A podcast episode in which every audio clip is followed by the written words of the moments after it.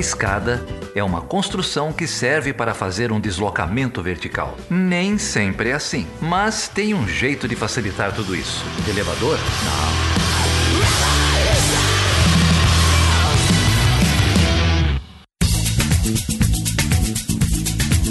Seja bem-vindo e seja bem-vinda a mais uma edição do Chutando a Escada. O meu nome é Felipe Mendonça. E eu sou Geraldo Zaran. E aí, Geraldo, vou começar te perguntando, como eu sempre faço desde que a quarentena começou, como que você tá aí, cara? Você tá bem? Eu tô bem, cara, eu tô bem. É...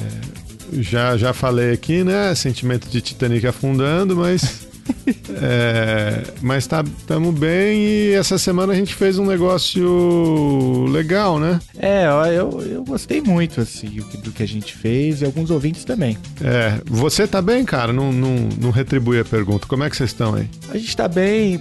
Bom, você sabe, talvez alguns ouvintes não, a gente tem duas crianças, então a quarentena traz aí uma série de desafios diferentes, né, para quem é solteiro, para quem não tem filho. Mas a gente está bem, as crianças estão bem, estamos levando aqui na medida do possível bem, muito bem. Inclusive, se o ouvinte quiser saber a opinião do Felipe sobre homeschooling, fica até o final do episódio, por favor. Aliás, esse episódio teve a participação de criança também, né? teve até banho de cerveja. Então, vamos, a gente tem que contar, né? É, o que a gente fez dessa vez foi bater um papo com um irmão nosso que é o Leonardo Ramos, uhum. lá da, da PUC Minas. É, só que esse papo a gente bateu ao vivo no YouTube. Uhum. A gente fez um teste, foi a primeira vez que a gente fez isso com um convidado.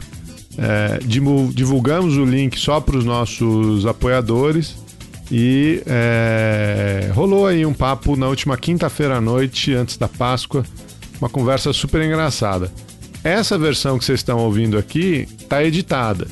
Está editada no nosso estilo, tem transição, tem música, tem, tem brincadeira.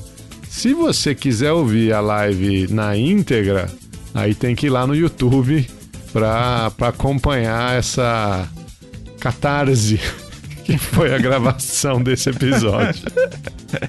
É, o Leonardo Ramos é o nosso irmãozão, já teve aqui quatro, sei lá, cinco vezes. E aí teve muita, muita história, teve muita coisa engraçada. Mas também teve muito papo sobre a conjuntura, né? Sobre é, o que, que a pandemia significa para o multilateralismo, é, os aparelhos de vigilância do Estado. O que mais teve aí, Geraldo? Ah, teve um, teve um pouco de tudo, né? A relação dos BRICS, China e Estados isso, Unidos. Isso. É, foi um papo. O, o próprio estado do capitalismo atual, né? Uhum, é, e o que, que vem depois. Foi um papo muito rico com pinceladas de surrealismo. exatamente, porque é para isso que a gente está aqui. É, então fique até o final que eu tenho certeza que você vai gostar. E Geraldo, a experiência foi bem boa e a gente está com uma ideia aí.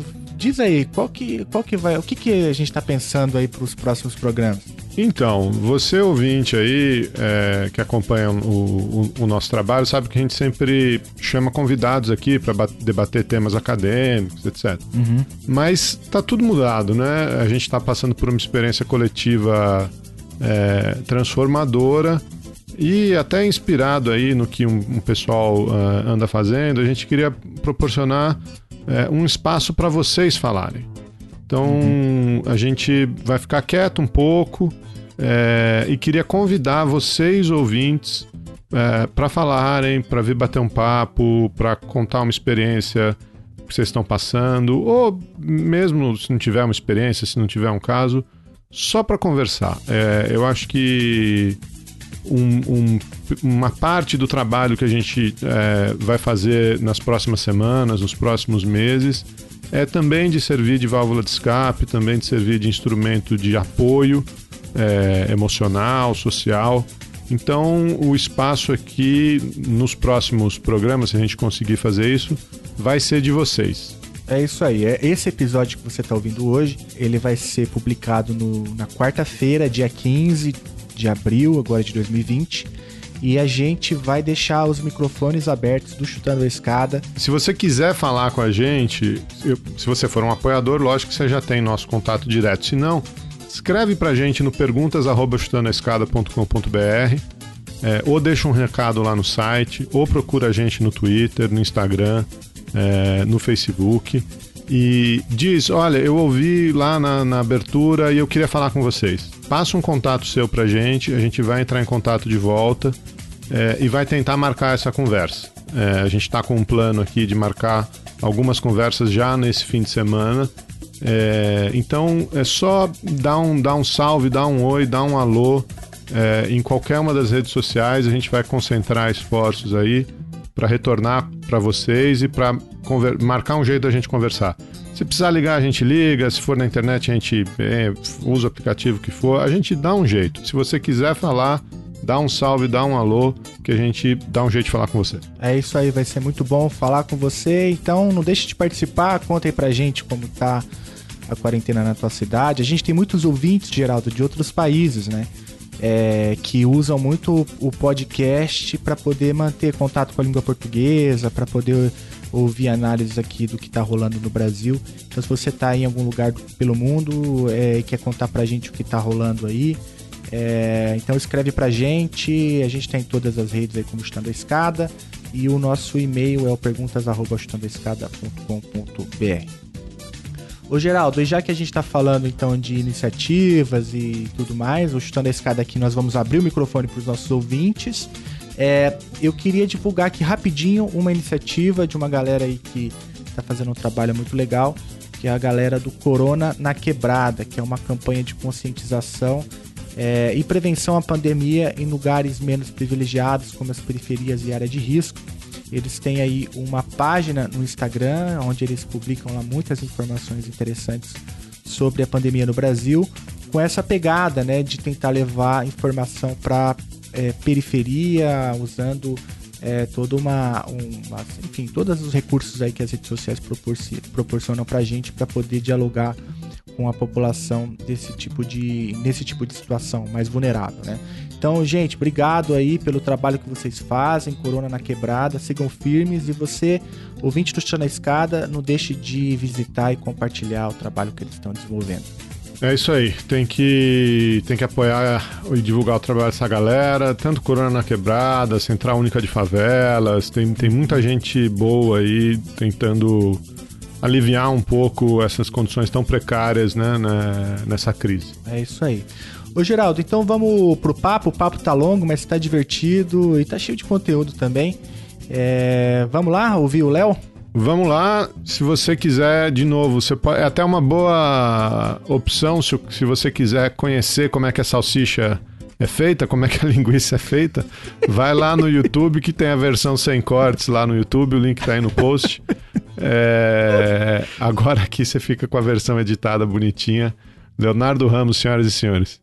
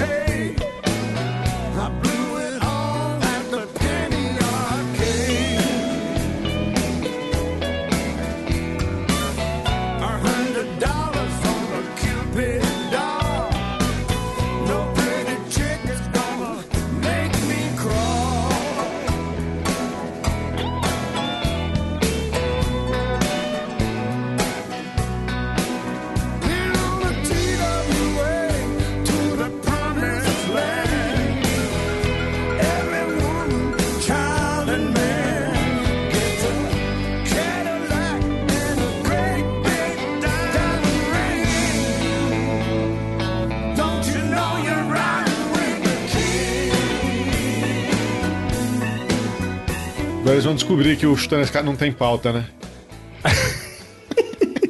Olha, tem, tem uns dois ou três episódios só que a gente fez uma pauta, mas assim, ela foi sumariamente ignorada, né? Inclusive, um que teve pauta foi com o Léo, né? É, foi uma pauta que era, era uma pauta sobre comércio internacional. Fizemos lá os tópicos e tal.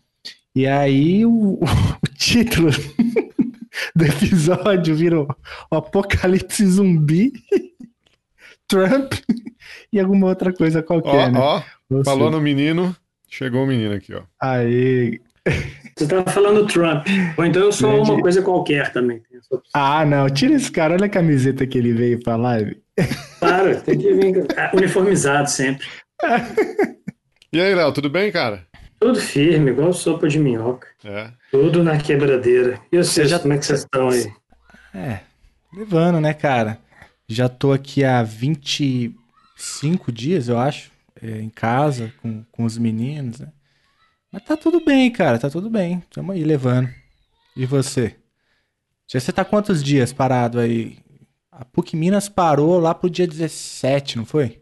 Foi um negócio assim. Vai Uhum. pra para vai pra terceira semana agora. Uhum. Vai começar a terceira semana. Uhum. Foi porque do dia que parou, foi isso mesmo. Foi. Mandaram um e-mail domingo falando que estava parado. Depois, aí na segunda, eu comecei a passar um pouco mal. Mas fui até parar. Fui no hospital na segunda-feira. Mas você foi no hospital com o quê? Que você Dengue. tinha? Dengue? É, eu Pô, fiquei mas você, tá semana. pior que o Barrichello, hein, bicho?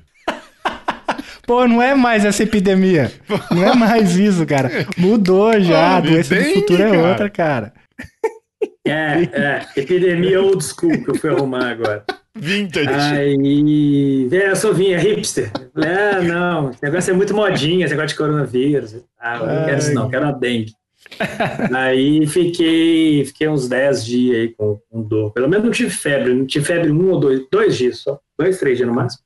Mas muita dor nas costas e tal, encheção de saco. E trabalhando, né? Porque aqui na PUC não parou, né? Então, O, pros, pros, pros ouvintes, tem, a gente tem oito ouvintes aqui agora. Ô, gente, obrigado, cara. Essa galera aí que apoia tá na escada, Léo. É o que faz acontecer, cara. Porque às vezes, ah, pra que gravar, cara? Pra que gravar? O mundo vai acabar, cara. Mas aí a galera dá uma força gigante lá, né? O, o Felipe, aí, ó, o Felipe perguntou da caixa do do do Léo, se, a- guitarra. Ah, olha aí. Essa Ó, é a guitarra aí que ó. a gente tava co- comentando. Ou, ouçam aí, ó.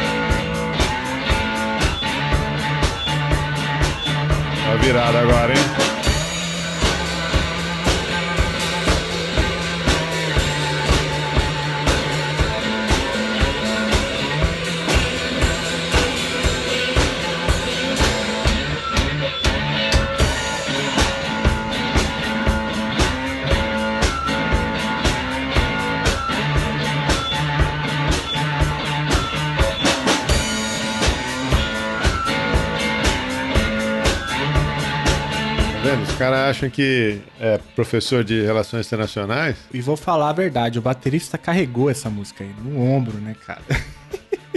O pessoal tá gostando aqui, ó. Tá dizendo que você é cervejeiro, artesão e inventor de mão cheia. pois é, só não sei rir, mas ele ainda Como que que é o cara que dinheiro, faz o. Cara que faz que guitarra dá é o que? É o. luthier, mas eu não sou Luthier. luthier, não. Eu ia te falar que o pessoal aqui do YouTube, Léo, faz muito vídeo de React. Sabe o que, que é React? Você já me contou disso uma vez? Esses, Eu cara- caras do Pode ser. YouTube são todos meio, meio adren- adrenalizados, assim, né? Meio hypado. O, o vídeo é você mostra alguma coisa, o cara fala, nossa, não sei o que, que idiotice. blá, blá. Ah, tô ligado. Ah, o cara reage. o- o- O cara reage ao. Sim, é, é os trem que o Luiz vê aqui, Authentic Games, não sei o que, esse trem o tempo inteiro. Manja, Felipe, vídeo de React? Manja? Manjo. Manja. Então, eu, vou, vou- eu separei um aqui. É, vocês são dois marxistas de renome no cenário brasileiro. Então, eu vou, eu vou, vou mostrar uma imagem aqui para vocês rea- reagirem. Pode ser? Tá bom. Devem ter Pode visto. ser. Devem ter visto essa já também. Essa foto aqui, ó. É um, é um, é um, reclame, do, é um reclame do Subway. Então, Ah, nossa, compre dois cara, sanduíches e ganhe uma máscara. Não, de graça. não tinha visto isso. Não, não viu essa aí? Ei, Não, cara. galo. Cara, tem que acabar o capitalismo, velho. Não tem jeito. Olha só. Isso aí é mais ou menos daquele mesmo naipe da, daquela campanha do, do, do McDonald's, né? No Dia da uhum. Mulher, né? Ah, é, foi, foi. Aquele, dia, aquele foi foda também. Qual foi é, essa? Pra comemorar o Dia das Mulheres, só mulher trabalhava. Só mulher trabalhava. Do mesmo naipe, né? É da prova de que vamos acabar com a desgraça capitalista. É, cara, mas olha só. É absurdo, cara. É, imagino que, eu não sei como que foi a repercussão disso no, nos Estados Unidos, no Geraldo. Não, disse que de, eles cancelaram a campanha rapidinho, pelo que eu, pelo que eu me lembro aqui. Essa pandemia serve para mostrar algumas coisas, né? O, o, limite da iniciativa privada, não tem um ultraliberal agora que não defende, sei lá, uma renda, um sério, né? Que não defenda uma renda cidadã, uma renda universal, qualquer coisa do tipo. É, tá interessante ver como os nossos liberais se converteram ao keynesianismo rapidinho, né? E como o keynesianismo em época de crise é conveniente também, né, para socializar o custo da crise e para evitar fissuras mais agudas, né, no tecido social. É, enfim, muita coisa para refletir, né, cara? E também, aí já que a gente tá falando de é, Subway, né, esse daí, é. como tem startup aí também querendo resolver a crise sei lá, inventando um app, né, cara? Como tem... Coisas do gênero, né? Sério mesmo? Isso aí? Tava sabendo dessa, não. Ah, cara, sempre tem, né? Aquela coisa, ah, vamos imprimir, vamos criar uma startup para imprimir respirador de impressora 3D, coisa do tipo, assim, né? Enfim, são, é, é, é a nova roupagem dos ANCAPs que estão tentando pensar soluções fora do Estado, né? Sendo que o mundo todo tem usado justamente o Estado para poder conter né, o, o, avanço avassalador da, da crise. Né? Não, isso aí é muito, muito curioso mesmo. Eu tava, me lembrou agora se fosse negócio das startups, esse negócio. É o, o, os limites do. E que tem. Quando você vê aí os, os problemas que estão tendo aí, né, do, desses aplicativos de aplicativos aí de, de entrega, por exemplo, né? Não sei se vocês viram a última de um desses aí que estava com um problema também, porque os funcionários não estavam querendo remunerar é, entregador que, que pegou coronavírus e que estava tendo então que ficar de quarenta, licença, 14 dias, eles não estavam querendo remunerar esse sujeito tal. Mas aí isso me lembra, você viu, Geraldo, já leu, Geraldo, um livro que chama Uberização. É, eu acabei lendo esse livro e. e... A gente tem um, um, um apoiador aqui no chat dizendo que, que o aplicativo foi o iFood que tá. começou a penalizar os, os entregadores, né? Foi, foi isso mesmo, então. É, pois é, eu estava lendo, me lembrou esse livro, e agora é isso que o, que o, que o Felipe começou a falar, porque nesse, nesse esse livro tem um argumento interessante de pensar exatamente isso, né? Já que você está falando esse negócio de, de marxismo e tudo aí. Como é que esses, essa... A gente vê isso hoje, né? No, com essa, esse problema todo aí da pandemia, como é que você começa esse, esse tipo de trabalho particularmente, é um trabalho altamente precário, né? e que é um processo aí como se fosse uma, uma, uma extensão né, da fronteira de acumulação, né? como se você fizesse um, um, um puxadinho da fronteira de acumulação para poder conseguir ali um, um, continuar acumulando de algum jeito ali, num contexto onde não tinha crise ainda, a pandemia, você consegue explorar o trabalho de forma muito cara de pau, né? Você pega os caras do rap, né? Dessa e esse livro ele é muito impressionante nesse sentido. O sujeito nem, nem sei o que o cara é, é, é em termos de posicionamento político, autor, mas ele é da área de informática, eu acho. Então ele vai trabalhando muito com a questão de rodar modelos para poder ir vendo ali como é que é, é, no final das contas, a economia do tanto que acho que ele chegou a trabalhar no Vale do Silício e tal, mas ele vai falar que o, o, o argumento dele chama uberização, mas um capítulo só é o Uber. Os outros são dos outros aplicativos, né? A crítica dele é o, a essa questão da, do Vale do Silício, né? da economia do compartilhamento. Ele vai falar, ah, isso aí não é, não é novidade nenhuma, no sentido de é uma nova forma de você ser social, socializável, então é uma nova forma de socialização, tudo. Não, isso aí é, é, do mesmo jeito que as outras coisas aconteciam, se não ficar esperto, tem uma exploração pior ainda aí. É, são, são, são níveis da, da, da fronteira da, da flexibilização, da tilaptação das relações de trabalho, né? Primeiro, você tinha o cara dentro da empresa, aí você começa a terceirizar. Bom, aí você jogou ele para uma empresa menor, que respeita menos coisa. Depois o cara vira um, um microempreendedor, né? Um, um, microempreendedor individual. O cara tem a própria empresa, ele já assume os custos. Tem. É... Esse cara não é empreendedor, né? Ele é um trabalhador precarizado. É, e aí o último nível, o nível mais recente é esse. Não, agora você, você não precisa nem de empresa, você precisa de um, de um carro, de uma bicicleta, de um não sei o que, de um aplicativo. Fala, porra, bicho. Você é, só vai esticando a corda, né? Pois é, é isso que é, que é o negócio. E nessa, nesse contexto agora de, de, de, de, quarentena, de pandemia, etc., tá, tá, a gente olha e vê como é que o negócio é, é impressionante, né?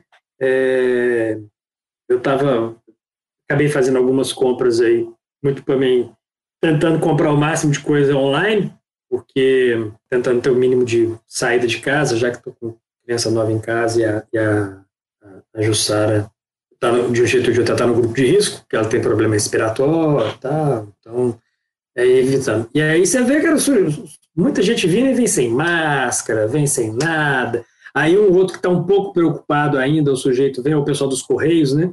Vem e bate na, na campainha ali, na hora que você vai ver o que, que é, eu atendo ou abre a janela para ver, o sujeito já deixa em cima da caixinha ali e sai correndo para não ter contato com ninguém. Mas você vê que o sujeito está numa situação precaríssima. Um sacolão outro dia, coisa absurda também. Sérgio Mata, nosso apoiador aqui, deu o nome do Uberização, a nova onda do trabalho precarizado. Tons Lee, no Brasil, pela editora Elefante. É, quem, quem fala muito disso no, no Brasil é o Antunes, né? Até, até você tinha falado dele para mim recentemente, o Léo. Ricardo Antunes, né? É, Isso. Que é nova... Da precarização do trabalho, né? É. é, a precarização do trabalho, aí tem, tem o conceito de uberização que o, é, o, o Sérgio Mata tá falando ali, tem um conceito que aí já é mais dos dependentistas, que é a superexploração do trabalho, né? É, é, da turma mariniana, né? Isso. É. Então, o fato é que é, a gente tem visto uma onda de precarização. É, bom, eu peguei a conversa meio no meio e tal, mas vocês viram aquela. Até circulou no grupo de apoiadores lá do Estando a, a, o, a quantidade de é, auxílio de auxílio desemprego, né, que aconteceu nos Estados Unidos, aquilo lá. É um reflexo direto, né? Se o cara precisa. Aquela coisa, quer que desenhe? Tá aí a porra é, da porra do desenho. Você né? vê, é, eu não lembro até a, a, série histórica até quando ia, mas assim, enfim, pegava, acho que, boa parte do. Não, nos 60, 20, né? 70, uma parada assim. Né? E aí, Léo, o que, o que a gente, o gráfico que a gente está falando é uma linha né, de auxílio ao trabalho, tipo um seguro-desemprego, né? No, no, e como ele, vai ser, como ele vai evoluindo no tempo e tal. E aí você passa ali por todas as crises, a crise de 2008, mas aí quando chega agora no, no na pandemia, né, a linha explode. Né? E é isso que o Geraldo está falando. Tem uma relação ah, bastante clara entre é, o, a precarização do trabalho, essa coisa da, do trabalho autônomo, pejotização, esse tipo de coisa. Até mesmo a uberização, né? essa coisa do trabalho por aplicativo e, o, e agora o, a quantidade de trabalhadores dependendo né, da renda do Estado para poder comer, né, cara? É bem impressionante mesmo. Não, que é um, é um negócio que eu acho, assim, que, que eu falava isso com meus, meus alunos essa semana, né, na aula. É, é, viver um contexto de crise não é, é, não, de, não é muito divertido, né? É, não é muito, muito interessante. Quer dizer, não é divertido. Mas se a gente conseguisse despregar um pouco da, do fato de que nós estamos vivendo essa crise, né? É, é um, um, um, uma, uma matéria-prima assaz interessante, né? Em termos de construção de análise, de construção de ideia, de raciocínio, de pensar as coisas.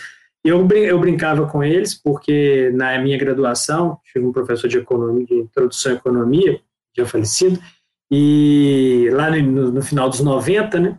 E aí o, ele, ele virou foi aquela crise do real, né? Final dos 90. Aí chegamos para ele e falamos assim: Ô João Emílio, o que você está achando dessa crise? Tá um negócio complicado, o dólar dobrou o preço e tudo. Aí ele virou e falou assim: Não, eu estou achando essa crise maravilhosa. Aí eu olhei, aí eu olhei para a cadeia e falei assim, você está doido, João Emílio? Como assim? Ele é uma, você está gostando da crise? Não, crise é videogame de economista. Né? Crise é videogame de economias. Porque quando tem crise, o que nós vamos fazer? A gente fica só olhando o passado tal. Quando tem crise, a gente pode olhar o que está acontecendo. Tudo. Impressionante esse gráfico, hein? Não, impressionante. É impressionante. É, impressionante. Mas esse é o ponto. Então, quando a gente olha para o nosso caso, né, é, hoje, nesse tópico específico que você está colocando aí, é, é umas coisas que eu estava lendo outro dia, algumas coisas da Diana Tussi, não me lembro de quem mais, mas algumas reflexões nesse sentido, né? É, é, que é exatamente pensar essa relação. É, no fundo, no fundo, a gente volta para a amiga do Geraldo lá, que ele teve que. Eu lembro que o, o, que o orientador do Geraldo mandava ele colocar um monte de coisa que o Geraldo escrevia, o, o, o professor Ferril mandava você colocar. Volta lá na Susan Strange. Ah! Né? Não, mas, Volta lá na Susan Strange e pega o poder. Pega o poder estrutural. Não, é, isso aqui é interessante, mas eu lembro você falando um negócio qualquer. Acho que naquele, acho que naquele capítulo nosso, se eu não me engano, você mostrou para ele. Ah. E ele falou: Ah, legal, mas você podia falar do poder estrutural aqui da Susan Strange, que ajudaria Aquele a entender. texto do soft power e do é, ele queria colocar a Susan Strange ali de algum jeito, se não me engano. Mas tudo volta na Susan Strange, né? nesse ponto, assim. É, é cara, eu é, acho que. No sentido de pensar relação Estado-mercado. Que é isso que você está falando no início, aquela piada que alguém colocou outro dia, né? Quando crise normalmente, é, é, crise com doença e tudo, etc., você espera que haja conversão de ateu em, em religioso. Né? Nesse caso, está tendo conversão de, de neoliberal e keynesiano. É, isso aí. Né? É, Essas são as conversões que ela está criando. Então, assim, a relação Estado-mercado altera. O meu, meu ponto é, já, já passou, como é que vai ficar esse negócio daqui para frente? Não estou querendo ser otimista, não, tipo assim, então vai, vai acabar o neoliberalismo, não é esse o ponto, mas é bizarro você parar a pensar determinadas dinâmicas associadas às relações Estado-mercado que a gente está vendo aí, que é o Estado tomando conta de vários processos, e como é que isso vai ficar daqui para frente, né? Você sabe que esse comentário aí que você fez do videogame de economista, do seu professor, não sei o quê, tem um comentário, uma conversa histórica do Weber com Schumpeter, né? Que eles se conheceram no. Acho que no, nos anos 20 ali, ou se, já se conheciam, se encontraram nos anos 20, e o, o Weber narra uma conversa dessa dizendo que ele se encontrou com o Schumpeter, não sei o que, e aí eles começaram a falar da, é, da tragédia da Revolução Russa, das, das mortes, da fome, não sei o que. O Weber começou a falar que estava tava, é, chocado né, pelo que estava acontecendo na Rússia, ali do lado da Alemanha, não sei o que. E o, e o Schumpeter respondeu para ele: é, mas é um laboratório social interessantíssimo para a gente ver o que vai e aí disse que o Weber ficou chocado. Falei, como assim um laboratório social, porra?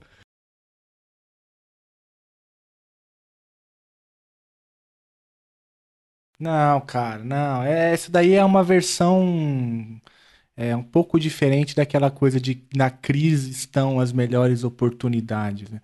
Porra nenhuma, cara. Na crise tem gente morrendo aí, tem gente desesperada, tem trabalhador desesperado. É, porque claro, a gente a gente está vendo aí a cidade voltando a, a, a, ter alguma movimentação. Eu sei que em São Paulo aumentou, é, aqui também onde eu tô aumentou em Uberlândia. Tem várias coisas, né? Você tem os sinais cruzados que o, o governo manda, que aí cria mais confusão, né? Você tem também os malucos, né, cara, que tem também gente que, ah, isso aí é tudo, sei lá, é, invenção da imprensa, ou sei lá, uma coisa, vírus chinês, vírus comunista, tem que é o bolsonarismo, né? A ala mais maluca do bolsonarismo. Tem uma galera que aí eu vou colocar aí numa terceira categoria, que é a galera que tocou foda-se mesmo. Geralmente, esses dias me mandaram um vídeo de um senhorzinho descendo uma ladeira com um carrinho de rolimã, né? O cara tocou foda-se, velho. Eu vou aproveitar e tenho muito, cara. E, mas tem também a galera que precisa do emprego, né, cara, para poder é, para poder voltar a ter comida em casa, tal, para tocar as coisas. Então, coloca ali um tá num tá num, numa sintonia ali, um estado mental de que é preciso encarar isso e que e, e enfrentar, né? Mas por que que, por que que eu tô falando isso? Porque é justamente na, na crise, cara, que a gente tá vendo. É, eu até entendo, cara, que do ponto de vista analítico, você tem ali algumas coisas acabam ganhando dimensão, né? Elas ficam tão evidentes que a gente consegue perceber algumas coisas, né? Como essas que a gente já mencionou. O risco que é o trabalho precarizado, né? Para o sustento é, das, das, famílias, como que o Estado é muito conveniente para os ultraliberais no momento da socialização dos custos, né?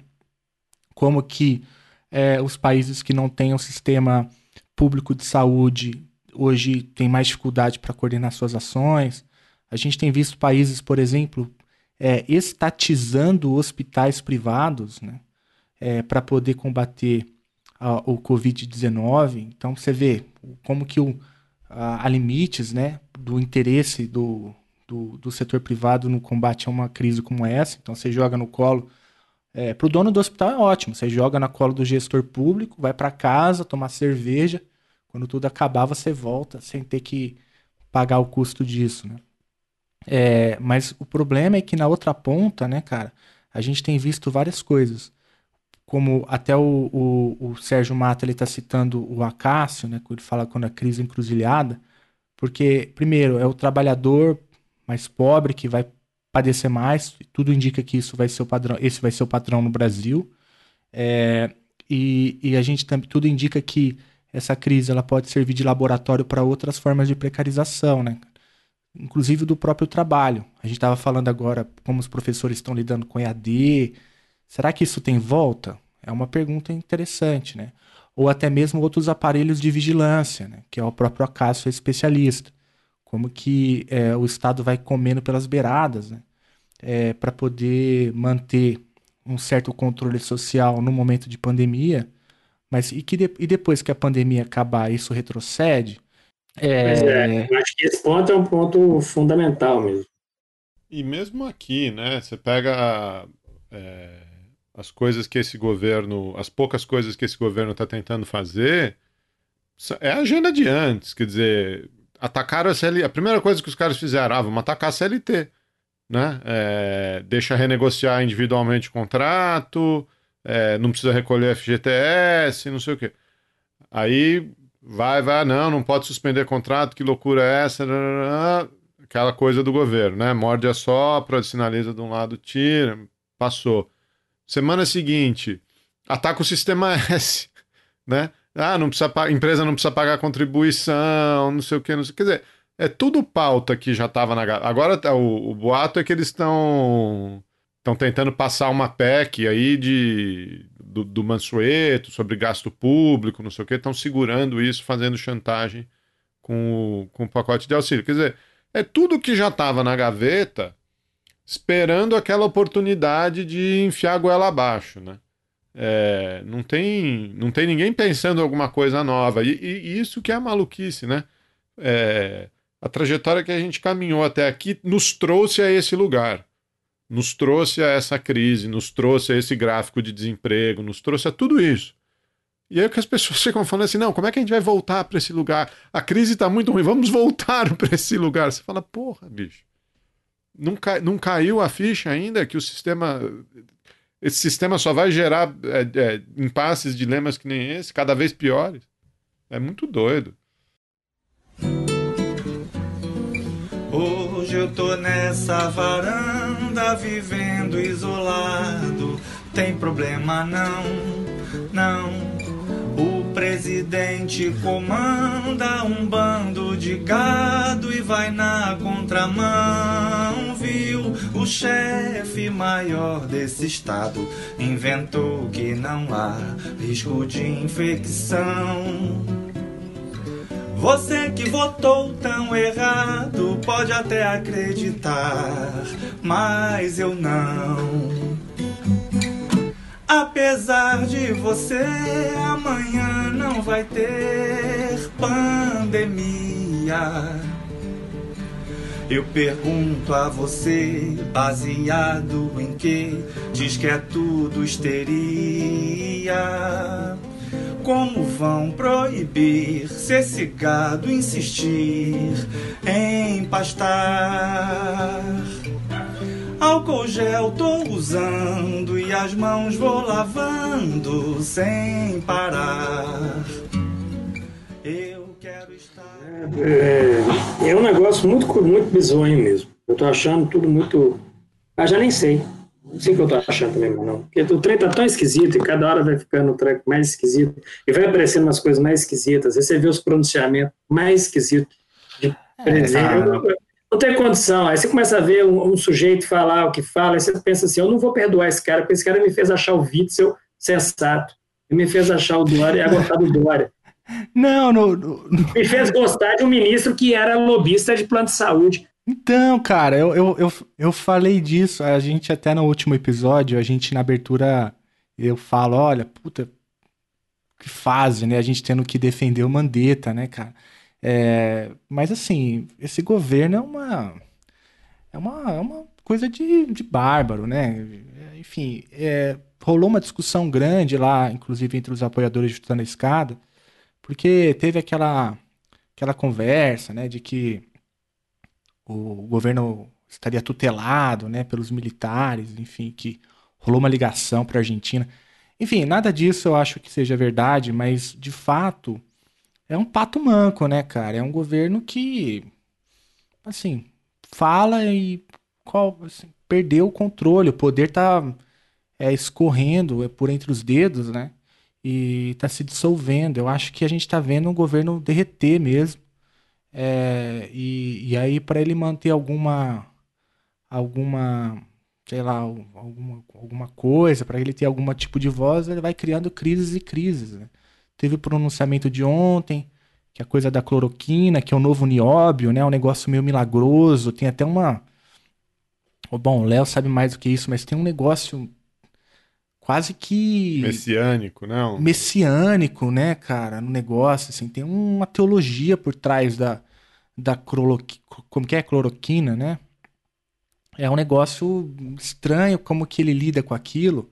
No discurso ele mentiu claramente, ele falou que já tem defendido a cloroquina por 40 dias. Se você fizer as contas, não faz o menor sentido, né? Ele não 40 dias atrás a crise não era o que era. É, nem o Trump tinha tweetado sobre, sobre o remédio. Então, é, parece que o Casarões fez as contas, né? É, não, não faz o menor sentido. E, e, e, e, aí ele fica inventando esse tipo de coisa. Agora, o que está acontecendo de fato, né? Onde, aonde está o poder de fato? O, o, a pasta do Moro esvaziou um pouco, né? Os lavajatistas, eu nem sei o que estão dizendo. A última vez que eu fui ver, tava dizendo o seguinte: ah, pior que o Covid é a corrupção tal. Uns, uns tweets assim maluco, né? Daquela Tâmia e tal, enfim. É, o, o Guedes parece estar bem quieto, também eu não estou consumindo muito a TV aberta, então. Mas parece que ele está bem quieto, assim, não é um protagonista. Eu vejo muito mais o protagonismo da agenda econômica no Maia. Teve aquela teve aquela macarronada do, do, da MP, que depois teve que ser desfeita, lembra daquilo? É, e aí você tem os generais, que tem muita força. Gente, basta ver ali o círculo próximo do presidente, né? Você tem o. Acho que os evangélicos têm um, alguma coisa ainda a dizer, né? Principalmente ali na, no papel da Record, mas também o Silas Malafaia e tal. E você tem os governos, né? O federalismo brasileiro, acho que vivendo um negócio inédito, né? Eu não me lembro, assim, na história do Brasil. É... Bom, se você pegar a da redemocratização para cá, certamente não. É, houve uma, um período de tensão, assim, no sistema federativo brasileiro, né? Com troca de acusações tão duras. Né? Mas faz todo sentido, né, Felipe? Porque não é, não são só, não é só o federalismo é, o Congresso também nunca teve esse protagonismo. Né? É, tudo, tudo bem, teve quando derrubou o presidente, mas é, de tocar a agenda, de, de... Esse é o ponto. Né? Nunca foi tocador de agenda. Nunca né? foi, foi só hum. assinava o que. Tramitava o que chegava do executivo, né? É, de repente você tem um, um, um Congresso ativo, usando as prerrogativas constitucionais que tem, a gente nunca viu isso. Acho que é esse que é o ponto. A gente estava falando, né? Ah, o, o, contexto da, da, crise é um contexto que gera uma série de questões importantes para a gente pensar. na área do, do, do internacional, né? na área da, do internacional, na área da economia política, no sentido da relação das coisas também, e questão, por exemplo, da dimensão da democracia, que já vem desse desgaste, né? já tem essa. É engraçado perceber, já havia um debate aí de algum tempo com essa ascensão de alguns dos governos mais autoritários, né? Ou governos que não têm esse apreço pela democracia no sentido ocidental da coisa, né? Democracia liberal tudo, a esquerda ou a direita. Aí você tem agora essas que vocês estavam dizendo, né? O Felipe estava colocando um pouco. Quando você tem o que aconteceu recentemente no, na Hungria, né? Uhum. Um, um, elemento extremamente interessante. E o caso brasileiro, aí é que está o ponto. É a, a particularidade desse do, do, do, contexto brasileiro, né? É, que tem as suas que, que dá um, tem os seus temperos próprios, né? Quando você tem essa coisa toda, ou seja, você tem um governo que é que tinha uma lógica diferente em termos da relação com a população, né? Um governo twitteiro e que de repente começa a perder espaço no Twitter recentemente, né? Estava vendo algumas coisas associadas a isso outro dia, e aí tem uma dinâmica na qual agora então um congresso que nunca se articulava de maneira mais explícita agora começa a se articular, é, prefeitos e, e, e, e, estados da federação que começam a ter ações mais proativas porque não confiam no que o governo está dizendo e não vê força, é o que vocês estavam dizendo, né? não vê força e não vê autoridade. Uhum. Então fica aquela figura não, é pior do que pato manco, né? quase um playground, né?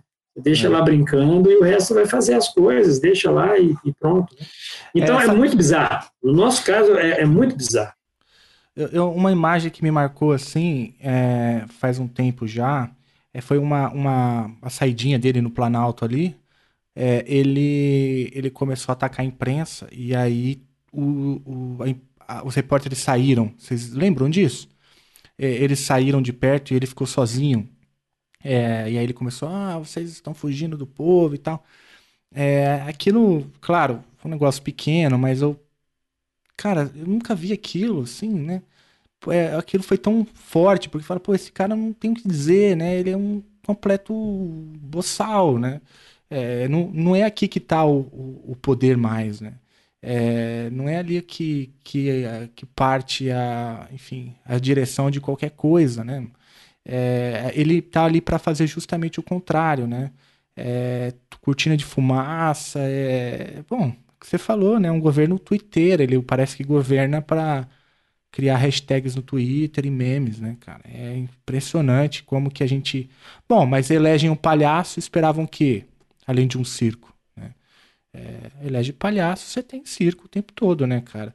Mas agora fazendo um. Só pra, já te passo, Geraldo, fazendo um exercício aqui bem tosco, né? De é, história contrafactual, né? Assim, mas é, bom, qualquer outro líder, o Mandetta mesmo parece estar fazendo um pouco disso, né, cara?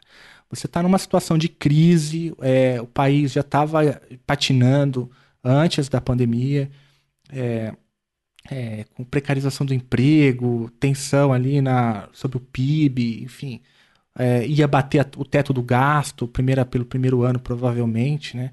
Então, aí muita tensão, é, e aí cai um no colo uma crise dessa, né? Claro, é uma crise trágica. Mas do ponto de vista político, cara, uma crise, ela pode ser, se bem utilizada, né? Ela pode te fazer é, crescer muito, né? Parece que o Dória entendeu isso, o Whitson entendeu isso, o Mandetta certamente entendeu isso.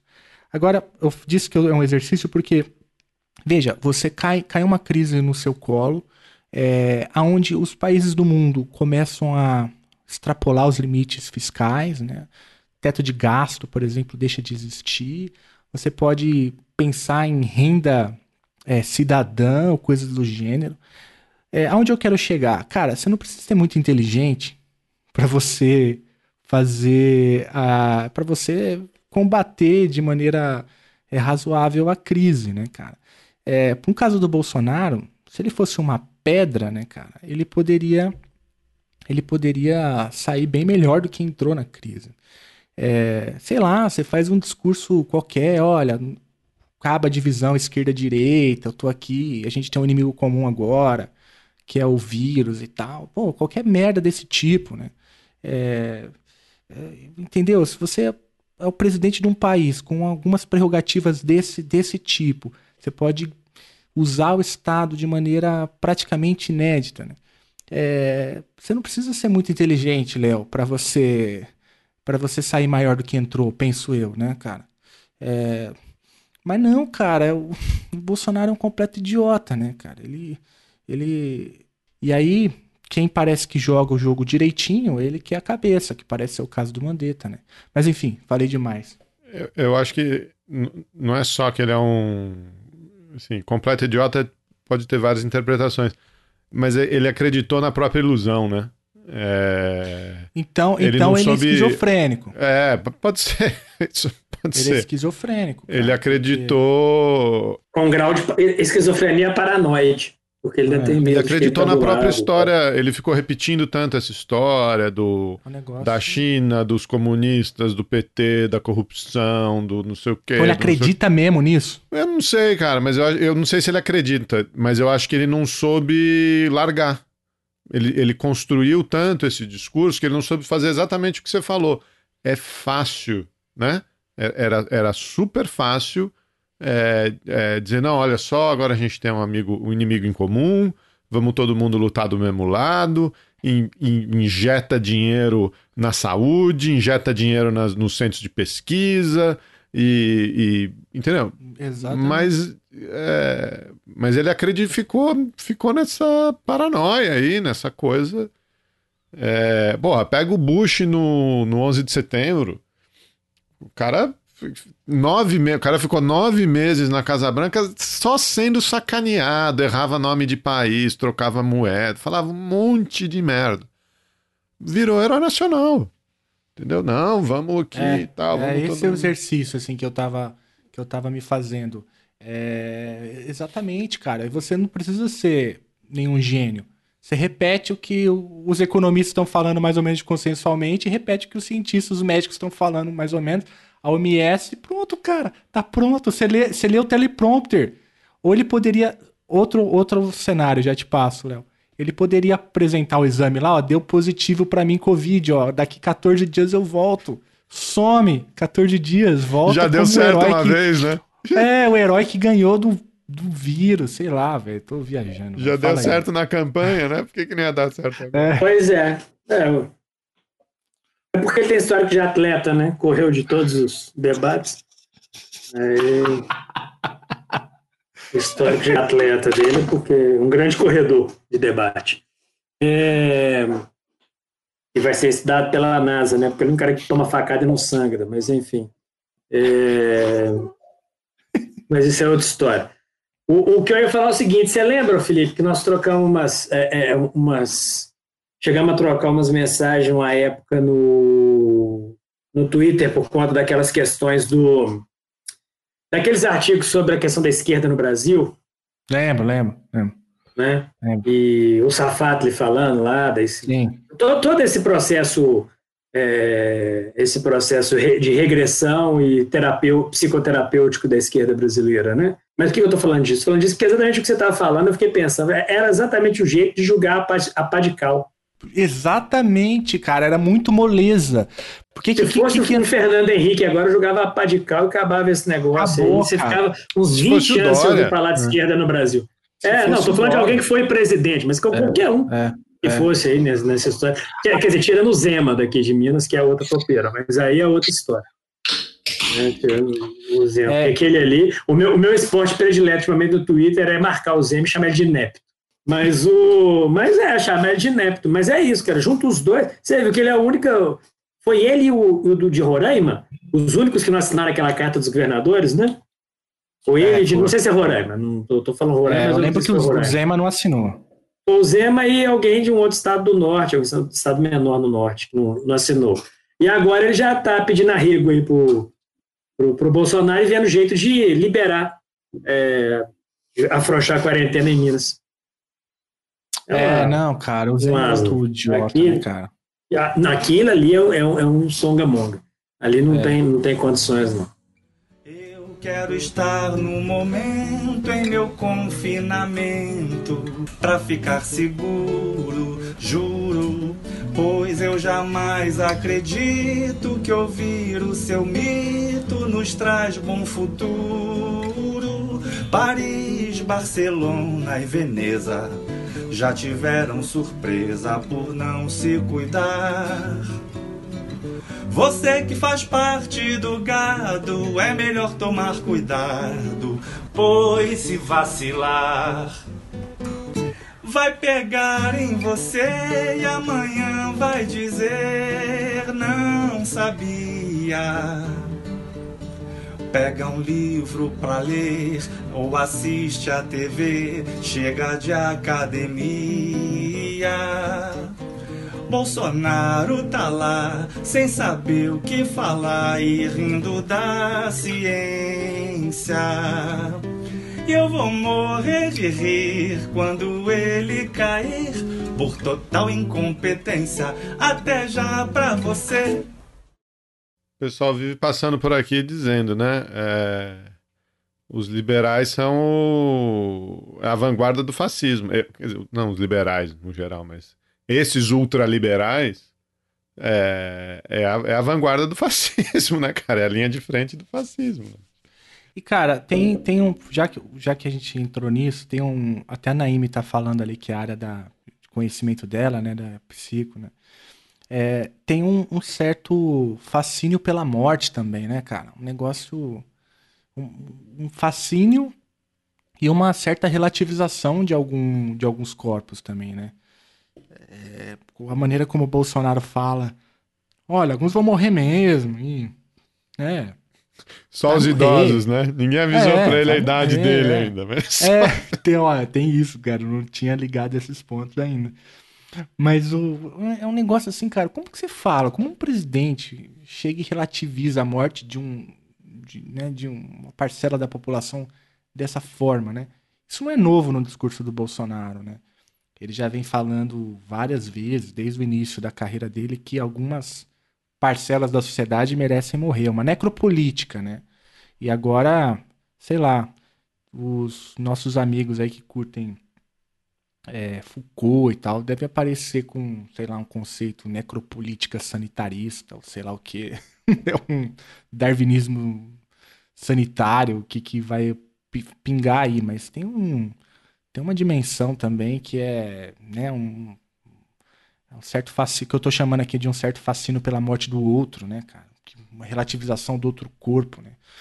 Bom, e aí, aí eu, por que, que eu fiz essa conexão? Porque tem uma outra conexão que é, é pouco dita, né? Que os nossos ultraliberais não estão falando, mas certamente estão pensando, né? Que se de fato só os velhos morrerem, né? Isso tem o quê? Alivia a previdência. Eu acho que o próprio Geraldo falou isso em algum, algum momento, se eu não estou errado. Não. Ah, não, não, não, ele não falou não. Ele já não, não, não me ponha nessa, não me ponha nessa, né? Mas tem assim, né, algum, algumas algumas conexões assim que precisam ser feitas, né? Mas enfim, cara.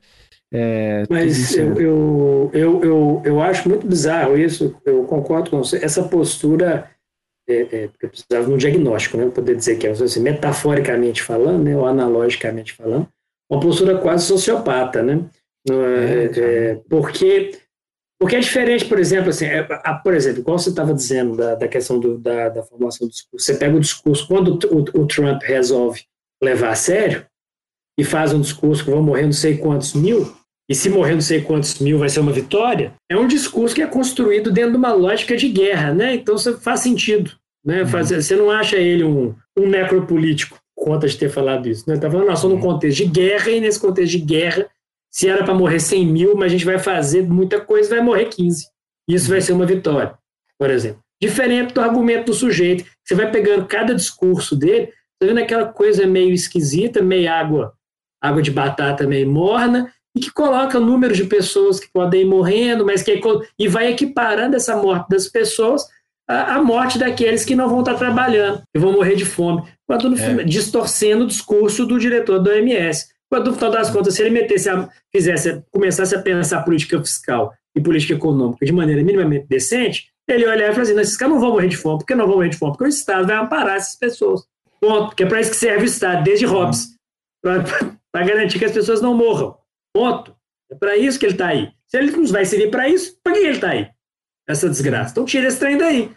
Né? Então vão virar ANCAP, então, e vão ver todo mundo morrer, cada um matando os outros, deixando a casa cair. Não vai ser isso, vai continuar tendo Estado. Mas não, é o sujeito vai ao mesmo tempo que faz isso, solta não sei quantos milhões para o banco, ao mesmo tempo que ele solta só 600, 600 reais, a micharia, 600 reais, fica lá numa cláusulazinha lá que se o sujeito tem dívida do banco, o banco pode pegar o dinheiro para ele. Então é um uhum. negócio muito bizonho. Aí eu concordo contigo, é, é, é uma. É, é, é um, me lembra a Gamben, falava isso com meus alunos também, inclusive outro dia. Me lembra a Gamben, o sujeito, o, o, a, a, forma que ele entende o, o, cidadão brasileiro não é como cidadão brasileiro, ele olha para o sujeito, para o nacional, para o brasileiro e, e vê um monte de carne, vê o bios, né? Vê a vida nua, a vida crua ali, vê alguém que pode ir embora dentro de um projeto ali qualquer. Mas isso já, já é aquele negócio, né? Desde aquele discurso dele, o ápice para mim disso não é agora. Agora, é, o problema é que agora ele tem, ele tem poder. Ou acha que, quer dizer, tem, o fato dele assinar, não assinar, dele assinar é. com a tampa fechada, assinar com caneta que acabou a carga. O ponto é que é, é só o ápice, é a continuação de uma coisa que para mim foi o ápice, que foi aquele discurso dele na época do impeachment da Dilma.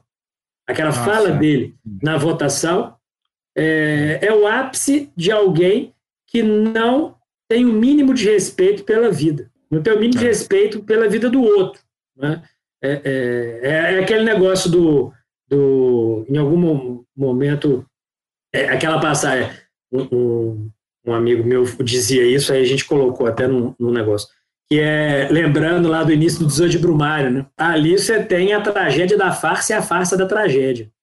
O Bolsonaro, ele é ele é a farsa da tragédia e a tragédia da farsa ao mesmo tempo, no final das contas. Ele inverte as duas coisas e, e junta tudo numa, numa síntese diferenciada. Porque é isso que ele é. Ué. Ele é. Uhum.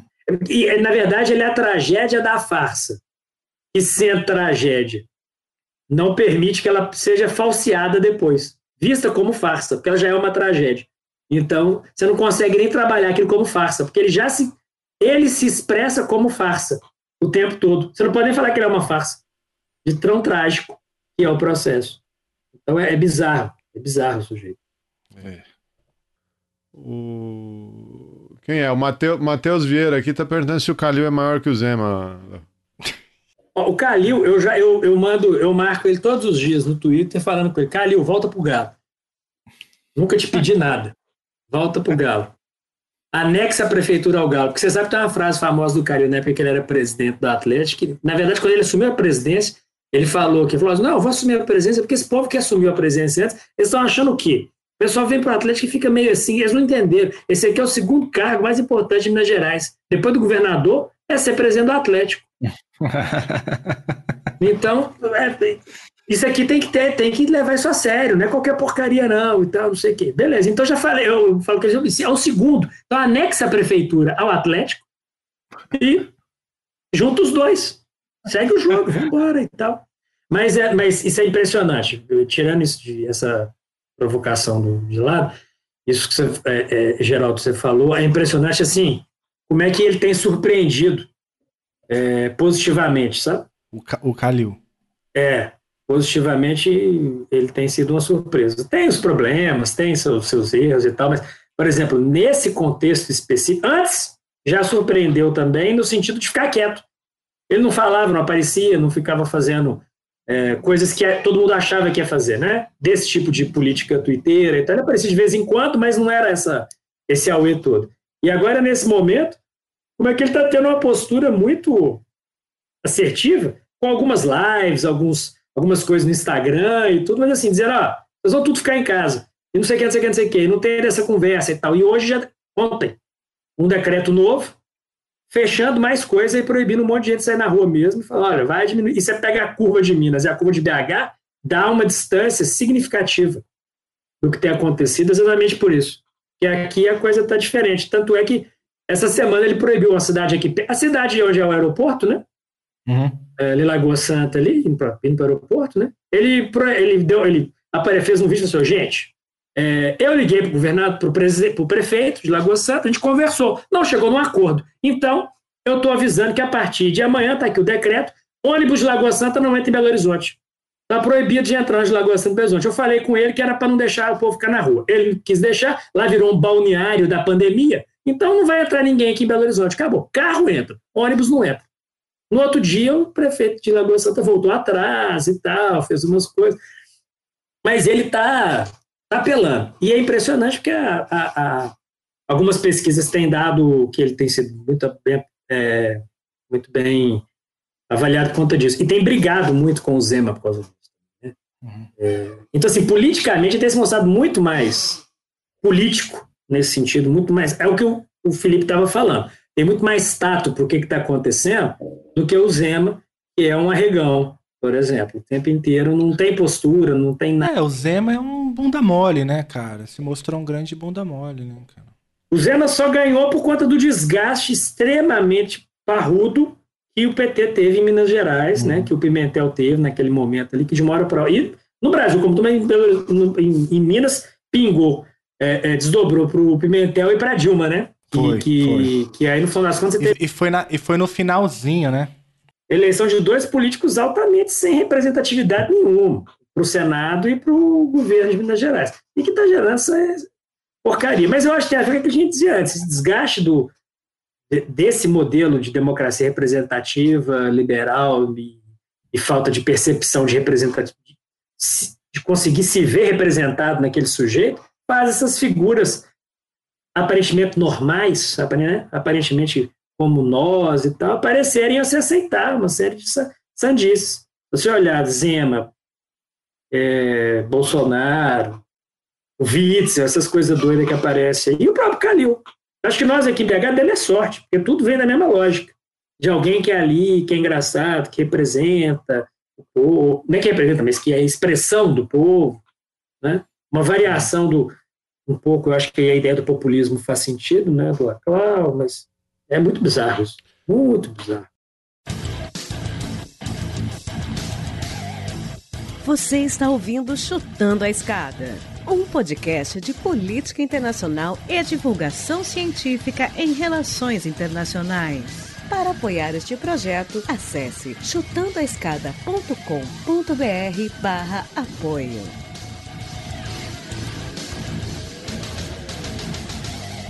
Léo, a gente falou agora há pouco do, do, da OMS, né? Do, da distorção do discurso do, do presidente e tal. A gente sabe, a gente, enfim, estudou multilateralismo, você estuda aí esses grupos, esses arranjos flexíveis, informais, né? G20, G7. Eu, outro dia, fui dar uma, palestra para uma, uma galera e me perguntaram assim: Poxa, o mundo não devia estar melhor preparado para esse tipo de coisa e tal. Eu falei: Olha, é, devia. Só que a gente, a gente, essa pandemia ela não chegou em 92, 93, né? Quando queda da União Soviética, todo mundo é amigo, né? Liberalismo. Não, essa pandemia chegou num momento que você tem aí mais de uma década é, de ataques constantes aos, aos organismos internacionais, ao multilateralismo, né? É, até a União Europeia, que é o órgão mais transnacional, exemplo de, de cooperação mais desenvolvido que a gente tem, tá aos frangalhos aí já, já há algum tempo, né? E isso, de novo, na mesma lógica, eu já nem sou tão fã assim desses organismos multilaterais, mas o pouco de cooperação, de coordenação que tinha, é, já se desfez há muito tempo, são alvos de ataque, não tem capacidade operacional. É, é o contrário, né? Os, os, as lideranças elas se fazem atacando as Nações Unidas, atacando esses, esses órgãos. Não tem, não tem um negócio estranho no ar, não, cara. É... Quando você lê lá os cadernos do cárcere, você pensa lá nos anos 20, na virada do século, lê lá o Pulani. Não tem um crescimento de populismo, falta de cooperação, não tem um negócio. Ou eu tô, tô muito pessimista aqui? Pessimista. Eu lembro do nosso amigo, né? O, o Zé Maria, né? O Zé Maria citando Gramsci para falar que, como, como Gramsci falava, pessimismo da análise, otimismo da ação, e ele falava: não, é uma outra forma de você entender isso, não é, Léo? É como você. O pessimista não é mais do que um otimista bem informado, não? Então, é uma outra forma de entender o processo. Mas eu, eu, eu acho que tem uns negócios muito bizarros acontecendo aí mesmo. Você, pega, você, você começou falando da coisa associada à minha a citação que a gente fez, eu estava falando da OMS, né? Quando você vê aí a OMS e, o, e a dívida dos Estados Unidos sim, com a OMS, e, e agora usando dessa dívida como forma de barganha para tentar flexibilizar certas coisas, certas posições da OMS com relação à própria questão da pandemia e tudo. Então, é, é uma coisa muito, muito bizarra, que, que se expressa no. E eu venho, penso agora num negócio que sei. Felipe também tem. Felipe também, vocês dois entendem, trabalham isso mais do que eu, mas você, uma época, acompanhou mais do que. Quer dizer, do que você sempre acompanhou, mas eu lembro que teve uma época que você acompanhava bastante, que era o Conselho de Segurança. Né? Tá parado, né? Outro dia eu estava lendo uma reportagem que acho que a última coisa que eles discutiram, e eu discuti agora, era yoga. Que? Eu li um artigo, uma, eu li uma reportagem ontem, ontem que falava que estava na pauta para discutir a questão de yoga como forma de lidar com a pandemia e tal, e não sei o que aí tem uma discussão. Ah, não é possível, cara. Não é possível. Dessa perspectiva. Eu li uma, alguém, eu vi uma reportagem, não me lembro quem. Algum desses conhecidos seus aí que trabalham com os Estados Unidos tweetou é, e foi, essa semana, foi ontem ou anteontem. Pode olhar aí que, que, que alguém tweetou esse negócio aí. Enfim, se é verdade ou não, não importa. O ponto é que está parado. Vocês nem sabem o que está acontecendo. Eu vocês lá, eu vocês que estudam isso, estão dando essa, esse testemunha porque está parado. Então, aquilo que era representação, o que está dizendo, o que fez na, na, leitura convencional, né? o que é que fez o arranjo multilateral funcionar no pós-segunda guerra, porque inventaram que lá no meio ia ter um negócio que ia representar a distribuição de poder de alguma maneira e tal, que chamava Conselho de Segurança e tudo. Se ele está inoperante, então é porque nós temos alguma coisa acontecendo aí que está deixando essas instituições meio,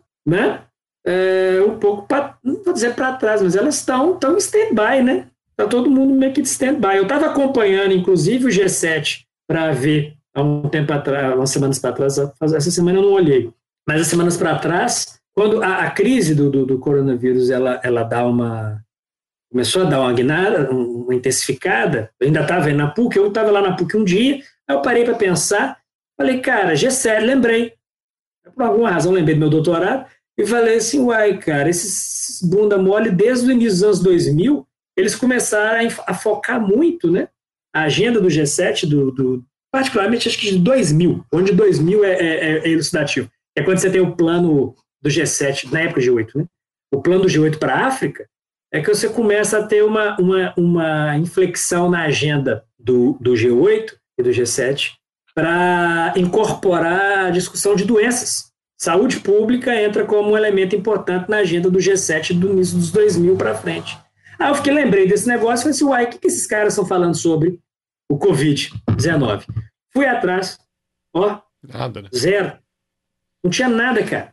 E a Europa já estava começando. Você tinha uma declaraçãozinha ou outra, mas não tinha, assim, um, um documento. Isso há menos de um mês atrás. Onde está um documento dos ministros de saúde, dos estados, do G7? Nada. Tem a ver muito próximo com o que você está falando do caso do, da Europa, né?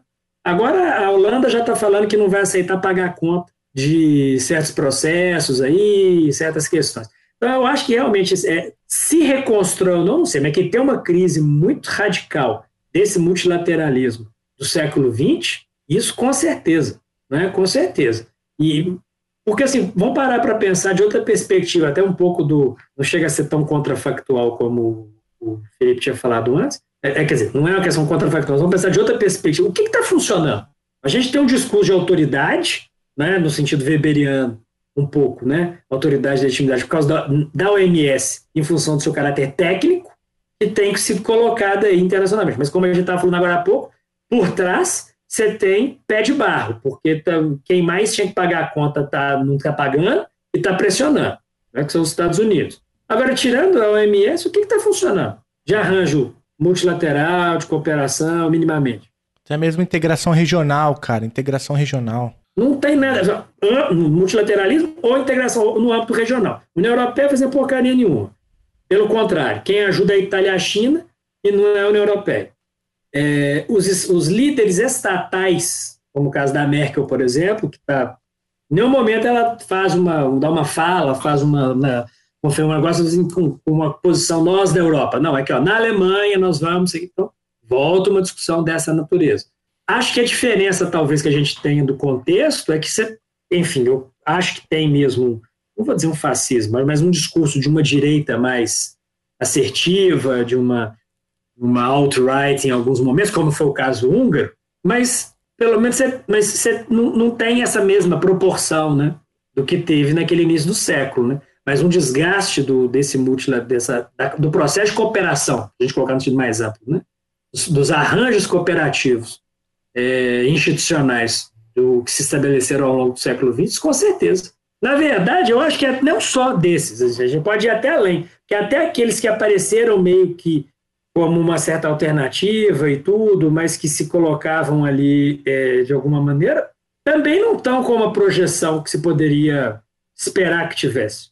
Aí a gente pode discutir o papel de quem, quem manda nesses arranjos e os seus reais interesses nesse processo. O que, que eu estou querendo dizer com isso? BRICS. Cadê o BRICS? Porra, mas o embaixapeiro tá falando mal da China, cara.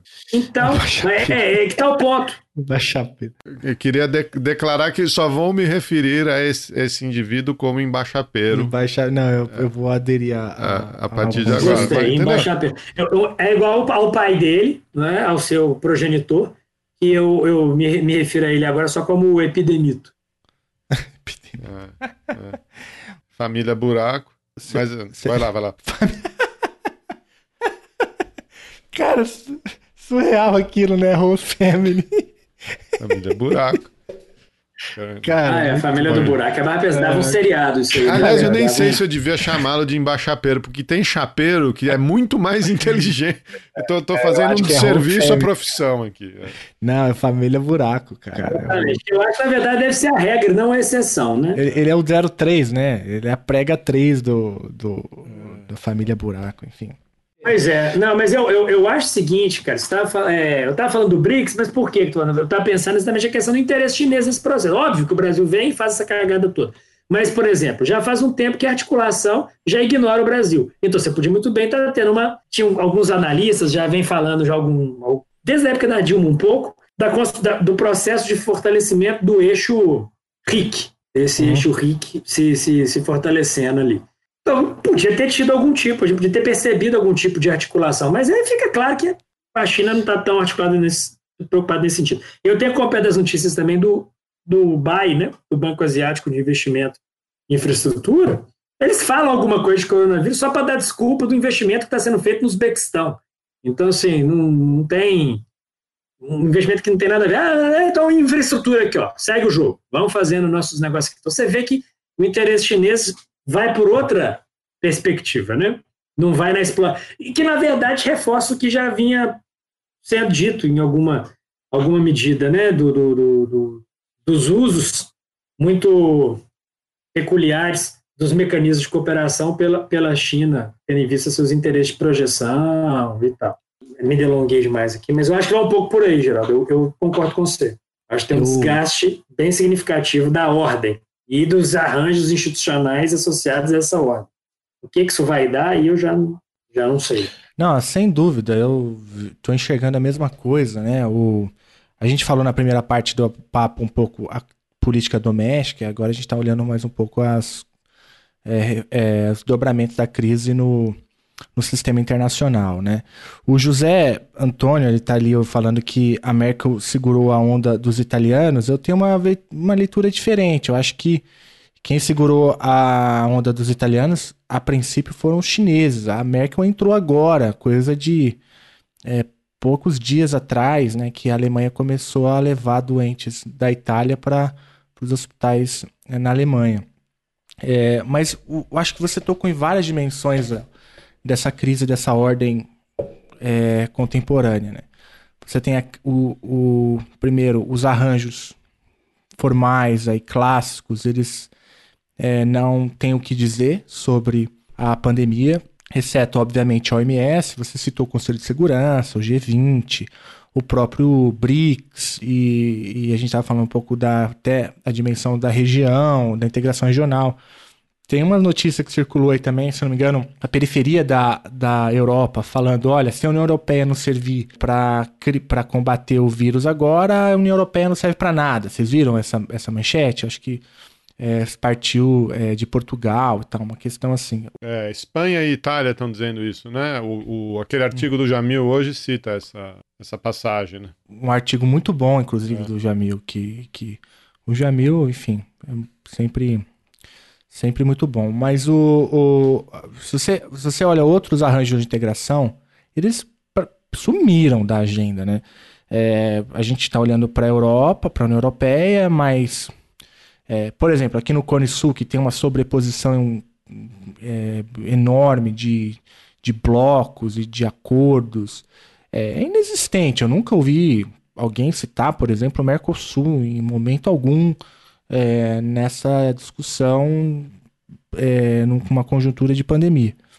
É, então, acho que tem a dimensão do, das instituições clássicas, do multilateralismo, que acho que o mundo pós-Covid vai ser um mundo onde será preciso refletir sobre é, o que é o multilateralismo, é, o que foi esse multilateralismo do século XX, o que será do multilateralismo, o, a integração regional também, né? Eu acho que é uma a União Europeia já vinha num desgaste também anterior, é bom, não dá para colocar tudo na conta também do, do Covid, mas é, eu acho que a pandemia acelera alguns processos, né? É, você também tem, e aí eu acho que é um elemento novo para a discussão, que parece que é uma discussão meio hoje que está meio bilateral, assim, né? Um mundo meio que dividido em dois blocos. É, e aqui, claro, eu estou forçando bastante, mas você tem, é claro, a China falando muito sobre a, o, o vírus, até isso não faz todo sentido também, porque lá foi o primeiro grande foco da doença. E, e você tem os Estados Unidos também agindo nesse, nessa conjuntura. E, e, e aí, no, no, contexto chinês, você teve a fala muito dura do Xi Jinping semana passada, é uma mudança bastante grande no tom do discurso, não sei se vocês chegaram a acompanhar e tal, mas vale a pena dar uma olhada o que o Xi Jinping falou semana passada, enfim, uma palavras muito duras, lidando com meio que uma discussão de batalha que do reju rejuvenescimento da China, que a China ia ia, ia se sobrepor a isso, que a China estava no novo papel e tal. Eu achei. Eu não sou especialista em China. Então, se eu estiver falando de uma barbaridade, ouvintes, por favor, me perdoe. Mas eu achei um, uma postura bem diferente do, do Xi Jinping. E, e, e, aí, num sentido um pouco mais micro, assim, aquela fala do cônsul do Rio de Janeiro, cônsul chinês do Rio de Janeiro, aquela carta aberta que ele mandou pro, pro Dudu Bananinha, né? Aí a sugestão do Sérgio, Sérgio Mata, né? O do como que é o que o Geraldo falou mesmo? É o Embaixapeiro. Embaixapeiro e tal. Vocês viram a carta aberta que ele escreveu? Acho que o Globo publicou. Vocês viram aquilo? É, e ele fala, olha, um negócio assim, tem uma passagem da fala dele, eu não vou lembrar exatamente as palavras, ele fala assim, é, é, a China não quer, a China quer ser parceiro do Brasil e tal, mas se o Brasil escolher a China como inimigo, nós seremos o pior inimigo, né? uma, passagem assim. É, vocês chegaram a, a, a, ler isso, a anotar? Depois vocês procuram lá. Tem, uma, tem um trecho muito duro, assim. Então eu acho que. Por que, que eu estou falando tudo isso? Porque eu acho que a China mudou um pouco a postura. É, inclusive com relação ao, ao embaixapeiro, mas a mesma fala do Xi Jinping. Né? E, e aí, por outro lado, olhando para os Estados Unidos, é, você tem aquela primeira postura bastante que oscilava muito do Trump, né, um, um pouco errático e tal. Agora o Trump se convence de que a crise de fato é sem precedentes. E aí a gente está vendo todo dia no jornal uma outra uma notícia ou outra de cargas sendo desviadas, né? É, navios que atracam em portos americanos e, e, são simplesmente confiscados, um tipo de pirataria moderna inacreditável, né? tensionando empresas para desfazerem contratos já assinados com outros países. É, então, eu acho que do ponto de vista dessas duas grandes potências, Estados Unidos e China, a gente também está vendo mudanças de padrão que eu não sei muito bem como que vocês estão enxergando e tal. Enfim, queria jogar isso para a mesa para ouvir vocês. Assim, é fácil gritar contra o Brasil, né? Ainda mais contra um governo desse, assim, completamente deslegitimado, não tem moral nenhuma. Os caras tacaram fogo na Amazônia, traficaram cocaína para Espanha, quer dizer, né? Não, não precisa. Bem lembrado, cara. Bem não lembrado. precisa muito para esculachar esses caras, né? a questão aí, eu acho que se você quiser olhar a postura da China, tem que olhar mesmo a postura da China com os Estados Unidos.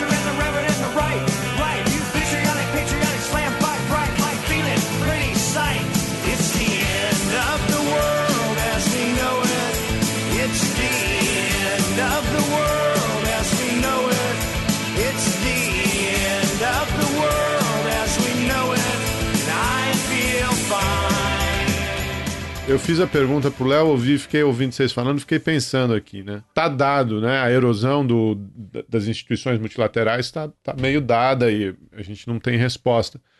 Mas a- é, eu fiquei pensando nessa coisa que eu falei na virada do 19 para o 20 e tal. Naquele momento ali, a gente tinha, além da falta de cooperação, da, coopera- da competição imperial e não sei o quê, é, você tinha um elemento que era a guerra, né? É, e a expectativa da guerra. A guerra, é, é, na virada do século, ainda é vista como um, um elemento legítimo para a resolução de conflito. Né? Você tinha os ingleses se preparando para a guerra, a Alemanha se preparando para a guerra, a França se preparando para a guerra.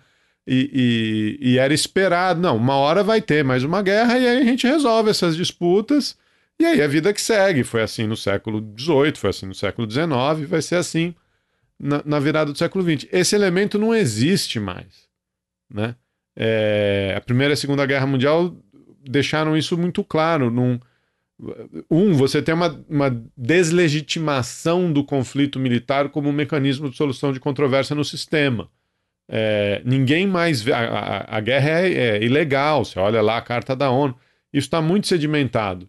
É, ninguém pensa mais no conflito como um jeito de resolver problema, ninguém se prepara para um conflito de verdade. E você tem a outra. a- o, o outro elemento que são as armas nucleares. Né? Quer dizer, não, não fosse a deslegitimação no campo das ideias, é, você tem uma, um, um- impedimento prático. Né? Como é que você vai ter guerra entre potência é, hoje em dia? Não que isso não. é, Não que não, não exista viol- prática de violência, né? principalmente contra países mais, mais fracos, intervenção em outros países, etc. Mas é, é um é um impasse, né? É uma trava. É, a ordem antiga está tá mostrando os seus limites, algumas instituições estão em ruínas e não sei o quê. E o mecanismo de renovação da ordem, que era o, que era o conflito, não existe mais. Né? É, como é que a gente sai desse impasse? Né? Não sei, não faço a mínima ideia, mas. é, Como é que é a frase lá, Léo? O... o velho tá morrendo e o novo ainda não nasceu? É, quando o velho morre e o novo não quer nascer, né? Você tem sintomas mórbidos. É, Uhum. é isso, a gente tá vivendo sintomas mórbidos. Sintomas mórbidos. Mas eu concordo com, contigo. E ainda tem um ponto pior ainda, ou, ou pior, ou melhor. né? Melhor não, com certeza, mas intensifica o processo, né? É, as relações, as, as, a gente for para o conceito mais liberal mesmo, pode ir para uma perspectiva mais, mais liberal mesmo, via Reines da vida, Nye e tal. A relação de dependência recíproca né, entre essas duas grandes potências é de outra natureza do que você tinha na passagem do 19 para o 20, né, entre aqueles estados ali, né, as interações econômicas transnacionais, as articulações dos fluxos de capital. Igual outro dia, é uns trem que eu tenho falta de paciência gigantesco. Outro dia alguém comentou, ah, não, porque é, Estados Unidos já gastou não sei quantos trilhões agora com o coronavírus. Na época do plano Marshall foi não sei quantos milhões. Se a gente só fizer pegar a deflação do dólar e não sei o quê, e a inflação, isso daria não sei quantos bilhões hoje, Então, significa que os Estados Unidos já gastou como se fosse não sei quantos planos Marshall. Pô, me ajuda, velho. Me ajuda. Como é que eu, não faz sentido nenhum essa comparação? É, é, é, é, é igual misturar pão com durex. Tem nada a ver um negócio com o outro.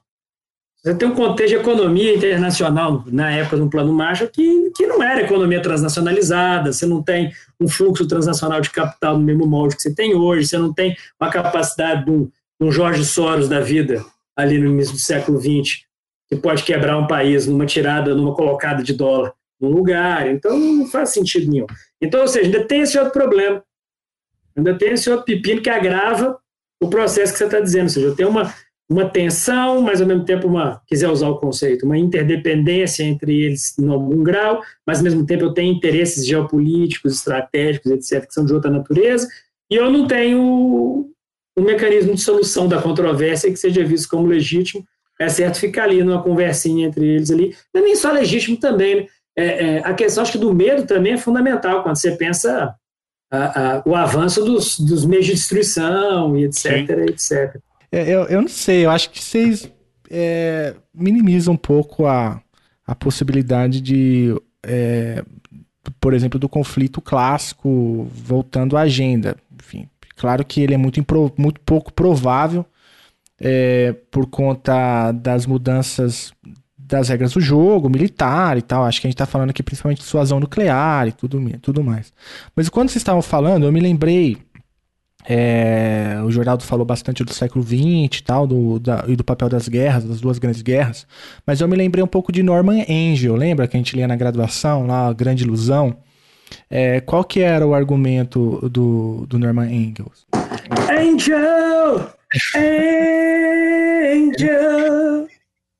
Ele escreve, ele escreve primeira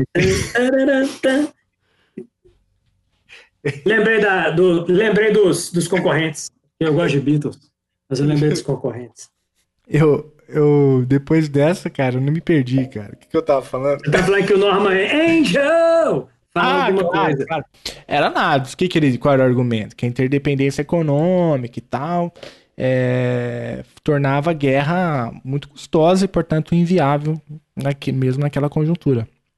É, enfim, eu sei que o aparato militar, aí tem a galera da segurança e defesa, tá aí sempre dizendo que, que houve um congelamento e tal, mas, mas você tem outras formas de escoar é, a violência no sistema internacional, né, cara? É, enfim, eu não sei se é por essa trilha que a gente está indo, eu espero que não, mas eu não, eu não, eu não entendo a essa essa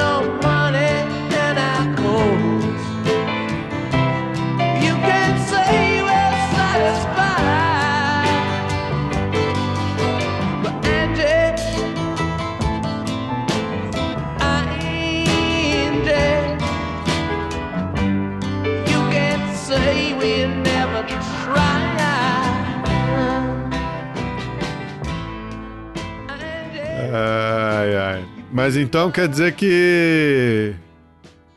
Você tá apostando no. Quer dizer o seguinte: quer dizer que o Felipe fala que é marxista, mas na hora que aperta, ele grita que aqui é, aqui é Morgental, pô. É isso. Não, é isso. Não, não. Paga de esquerdão, mas na hora que aperta, ele. Aqui é K. Eu sou, eu sou de comunista igual K. Aqui é Mersheimer. Aqui é Mersheimer. Não. Tira a camisa, escreve assim, ó. Eu já sabia. Eu já sabia. Hoje tem gol do Gabigol. Eu vou fazer uma camiseta lá. Quantos, quantos princípios tinha lá no nível do Morgental? É os, os seis princípios do realismo. Os seis princípios do realismo. Né? Interesse definido em termos de poder, enfim. Não, cara, violência é uma dimensão que tá posta também no marxismo, né? Violência de Estado e tal. É, sei, cara. Acho que. É, é, claro que a interdependência é de outro tipo, é de outra magnitude, né? Entre China e Estados Unidos e tal. Eu acho que até, inclusive, pô, o que o geral estava colocando também, pelo menos eu entendo assim, se ele tiver, se tiver mudado de opinião ao longo da vida, ele que me conte. Mas eu, eu tento concordar contigo, Felipe, e acho que o geral também tem problemas que são pelo contrário. Né? Sempre teve uma, uma leitura muito particular, ou particular não, mas muito, muito precisa do, do realismo clássico, né? nas conversas que eu já tive com o Geraldo sobre isso. Então não, não vai ser, é mais fácil eu abrir mão da guerra do que eu gerar a mão da guerra, nesse sentido, como uma coisa que possa resolver problemas. Mas eu acho que o ponto é só, é, é, eu concordo com você. Eu acho que eu, eu não, não desconsideraria, não estou descartando em absoluto a violência. Eu só acho que ela, eu, o jogo tem, tem umas variáveis novas. É um pouco daquilo que a gente dizia lá no início da conversa hoje, né? O contexto de crise, né? O contexto de crise coloca coisas diferentes de tal, de tal natureza, de tal magnitude que a gente tem, tem a possibilidade, as possibilidades da gente fazer leituras toscas, elas são e equivocadas, elas, elas são são frequentes. Se me lembra uma vez, eu tive uma palestra que eu vi da, da Maria da Conceição Tavares, aqui em Minas, num evento que eu estava e ela estava presente, ela falando o seguinte, é, era um evento sobre Celso Furtado, e aí ela falava assim, ah, Furtado era um gênio e tal, mas a questão fundamental em Furtado, uma questão, ah, ela falava, né, falava, pensamento é, inovador na América Latina, Prebisch Furtado, o resto cópia. Meu trabalho, cópia, Fernando Henrique, cópia, tudo cópia. Inovador, Furtado e Prebisch. E aí ela diz o seguinte, problema do Furtado, péssimo em análise de conjuntura. Você queria saber o que, ia dar numa conjuntura? Ia ser o contrário do que o Furtado falasse. Nunca vi a capacidade maravilhosa que ele tem de falar merda numa conjuntura e de errar numa análise de conjuntura. Né? Era ótimo para montar modelos de médio e longo alcance, para pensar uma macro teoria e pensar, mas análise de conjuntura é terrível. Aí eu digo isso para pensar exatamente esse contexto. Eu acho que eu não desprezo a, a violência, não. Só estou tentando pensar do mesmo jeito que, que a gente tem elementos que são semelhantes no, no Angel e no, nos liberais da década de 70, né? O Reine, né? É, liberais de Rio, né? A concretude do real é outra, né? Por isso que a minha briga é com a turma do imperialismo. Né? Eu tô, tô por, por várias outras razões também. Acabou que eu tô nesse, nesse, nessa semana eu estava relendo, tô relendo, né? Tô terminando de ler o, o, o Lenin. E aí eu vou lendo ali, vendo ele falando umas coisas sobre cartéis, sobre os bancos e tal. Eu falei assim, gente, é, viajou, né? Tem uns trem aqui que tá meio viagem, não, não faz muito sentido, não. Mas enfim, segue, vamos embora. E eu tô até para mandar umas mensagens pro Caio, teve aí, né, alguns programas atrás. Sim, sim. para perguntar, conversa, para trocar uma ideia com ele sobre isso, com, com o Osório também. Por conta disso, eu falei assim, cara, tem uns negócios aqui que não já foi, assim, é inspirador, dá para pensar. Por isso que eu acho que faz sentido o Punch, faz sentido outras figuras, que vão pensar, tentar pensar o próprio Lantes em algum momento, depois outros, para pensar como é que essas coisas vão se desembolando em outras depois. Então, tudo isso para dizer que, que realmente. E, e, tem um outro problema também, que, que nessa história toda, por exemplo, lá atrás, no início, na passagem do 19 para o 20, e na época ele dá a possibilidade da Primeira Guerra e tudo, também não estava dada, e que até os realistas mesmo percebem isso, né, os contemporâneos de Weller, né, na discussão dele lá no neoclássico, lá da questão de... É o problema dos valores, né? Nós estamos falando de um outro ator que tem valores distintos, né?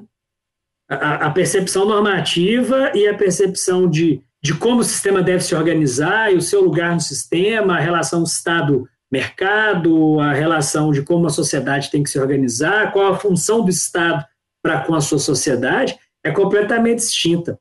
No caso que nós estamos falando da China. Né? Uma visão completamente distinta do que, diferente do que era a passagem do 19 para o 20, onde eu tenho uh, estados que operam numa lógica meio próxima, né? E querendo um substituir o outro, né? É, e é, agora, é, assim, então, é. e, e, pensando para dentro e pensando para fora, é muito parecida a lógica de pensamento deles. Hoje não, é uma outra lógica. Então, assim, tentar analisar esse processo, esse, esse ator, como se ele agisse, pensasse o internacional nos mesmos termos que, que esses estados pensaram, é um problema. Porque eu acho que está errado fazer isso. Ah, significa que eles têm uma outra visão, eles são lindos, eles são não vão fazer o mal. Não, não falei nada disso. Só acho que a visão é outra. E aí não dá para fazer a análise como se fosse um Estado ocidental tentando ocupar o lugar né, do, do, do, dos Estados Unidos numa lógica desse tipo. Pode até ser e venha ocupar, não é esse o ponto, estou dizendo que não vai ocupar. Mas acho que se isso ocorrer, vai ser numa outra lógica. Isso, e aí você vai dizer assim: ah, você está viajando. Não, cara, eu não estou viajando. É, é, não é uma viagem. E eu não sou o primeiro nem o único a fazer isso, porque, inclusive, Geraldo leu com mais cuidado que eu. E provavelmente você também leu com mais cuidado que eu. Mas eu, eu, eu lembro claramente dessa passagem. O Gilpin até fala disso um pouco, mas quando o Rugg vai definir o multilateralismo. E aí ele vem e fala da diferença de, de que só é multilateralismo porque é Estados Unidos. É. é. que se fosse a Alemanha que tivesse ganhado a guerra, não ia ser o mesmo multilateralismo. Esse é outro tipo de multilateralismo. Né? É. Então é, é, é, disso que, eu tô, que, que se trata. Na, naquele momento da passagem que o Geraldo cita, que é anterior à Segunda Guerra, né? é o momento ali então da Primeira Guerra, ali, tá bom, se a Alemanha ganhasse também seria um outro tipo de articulação e tudo, naquela Primeira Grande Guerra.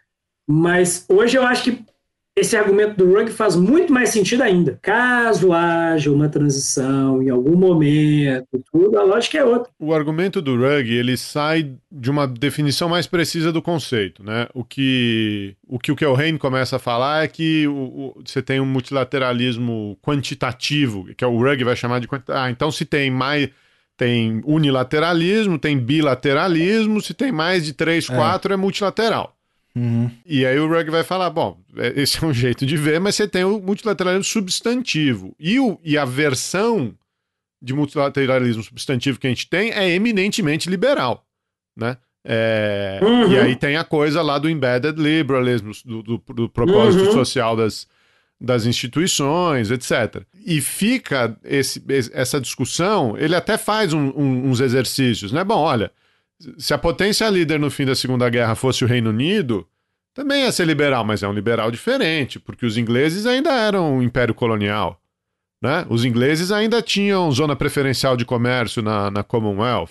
Ia ser um multilateralismo liberal, mas ia ser diferente do que foi esse capitaneado pelos Estados Unidos. E aí fica toda aquela discussão que você. Agora nem lembro, mas acho que foi você que me disse uma vez: é. O que o Reino escreve o After Hegemony, mas a hegemonia nunca acaba, né? Então, é. essa é ideia de que o, o que seria a ordem multilateral sem os Estados Unidos? Bom, a gente ainda não viu esse caso. Talvez agora, os caras estão falando isso lá desde os anos 70. Talvez agora a gente esteja vendo essa transição. O que, que sobra dessas instituições multilaterais, liberais, quando você não tem a potência liberal para liderar? Quando a potência li liberal não está mais disposta a liderar no, nos termos que ela liderou 60, 70 anos. De, de pagar custo, de não sei o quê. É isso. Você falou, e mais, você, eu já estava falando nisso, falando do OMS, mas você estava falando antes também, né? Como é que o, o, o, o, Trump tem uma postura diferente com relação ao papel dessas, dessas organizações multilaterais, né? O, o papel delas no mundo, o papel dos Estados Unidos, a responsabilidade estadunidense com relação a elas. E nesse processo, num contexto da pandemia, como é que essas coisas se intensificam, né? Como é que essa visão não tão defensiva. E o que eu acho mais louco, Léo, é que o problema é global. E, e, e, não tem nada mais óbvio do que isso. O problema é global. E aí você quer dar uma resposta nacional. Quer dizer, se, se tem algum sentido você ter é, organizações de coordenação, macropolítica, não sei o quê, é agora. É para isso que elas tinham é. que servir. E é no momento em que tá todo mundo pulando fora delas. É, é bizarro. Não faz mas, Mas você pode, você pode olhar que não faz sentido nenhum, porque de fato não faz, né? Mas a gente pode olhar, como o Léo sempre insiste, por outra perspectiva, né? É que é, é elas. É, ela é, sempre foi isso, cara. Nunca foi um espaço para discutir questões importantes. Né? É, sempre foi isso. Então ela tá. A gente pode ver esse momento como um momento é fora da curva, ou como esse momento como um momento aonde fica mais claro e evidente que nunca teve muito o que dizer e que as soluções sempre foram decididas em outros espaços, né? É, e eu acho que eu estou um pouco mais é, nessa linha, né? É, é, enfim, o que vocês acham? Eu acho que faz sentido no que vocês dois estão dizendo, é que de, eu esperaria talvez num outro contexto, num outro tipo de governo, numa outra situação né, distinta, uma, se eu tenho uma pandemia como essa, por exemplo, há 20, 30 anos atrás, Que é o caso, por exemplo, não preciso, fazer, não preciso fazer um contrafactual, não. Eu posso pensar na questão do, do da Primeira Guerra do Iraque, né? Sim. Onde eu tenho, eu tenho a resposta multilateral ao processo. É isso. Então, e aí eu tenho aquele sujeito que, que é o líder do processo fazendo exatamente o que o Felipe está dizendo. Eu tô, eu tô decidindo. Isso aqui serve como uma casca para os meus interesses e tudo. Beleza, que seja. Mas ela está dentro do arranjo multilateral, todo mundo vem junto. Aí quem não queria muito bem, mesmo assim ia.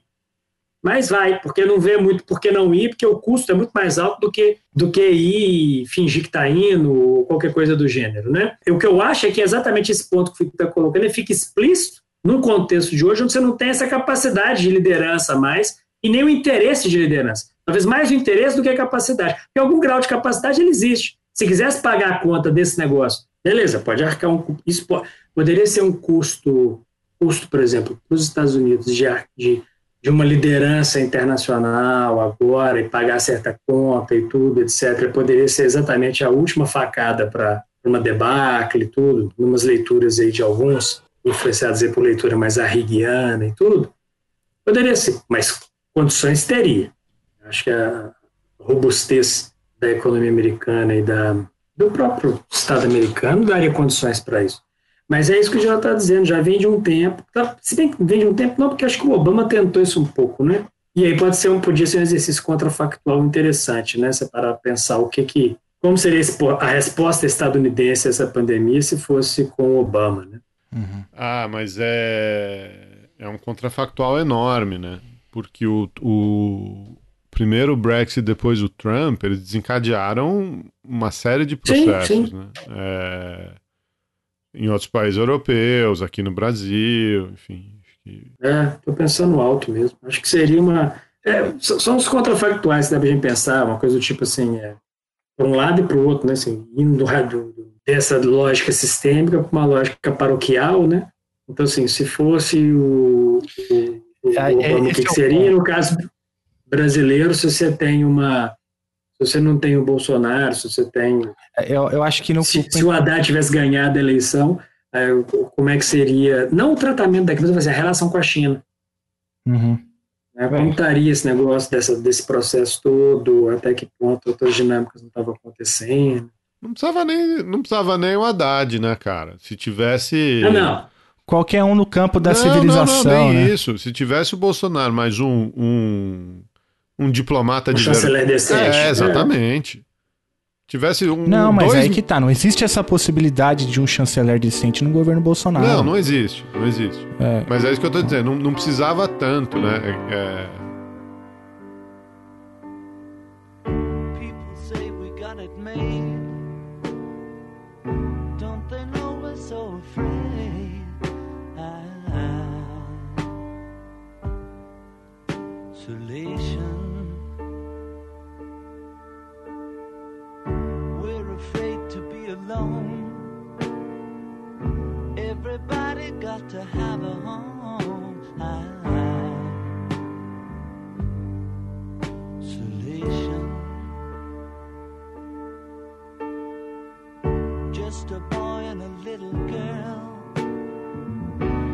change the whole wide world. Isolation. The world is just a little town. Everybody trying to pull us down. I,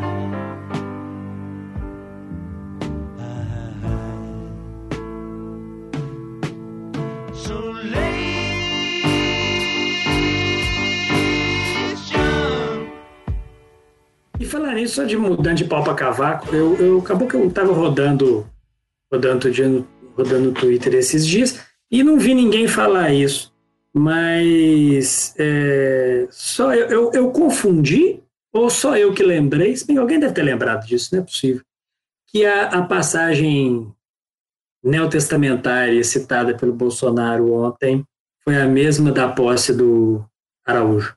Qual que foi? É, não, é, é o slogan. É o slogan desde o início do governo, é a mesma do Araújo. É o João alguma coisa e conhecereis João a verdade. João 8, 30 e pouco, uma coisa assim. É, e conhecereis a verdade, a verdade vos libertará. Que Ele terminou ontem, na hora eu lembrei do discurso dele, que eu lembro dele falando no grego, né? O aletea, aletea, não sei o quê, o Araújo. Ele né, que é usou, ele usou isso lá. no dia da, dele- da, da vitória no segundo turno, não usou É, essa, né? o, Numa o- prece. o lá? Bolsonaro, sim, sim, sim, sim.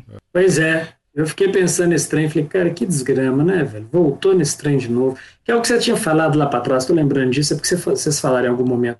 Felipe tava falando, né, do papel dos, dos evangélicos ainda no... É, o, eu acabei de achar aqui, ó. Eu achei o discurso aqui de posse do, do Araújo, 2 de janeiro de 2019. É, é, ele começa falando.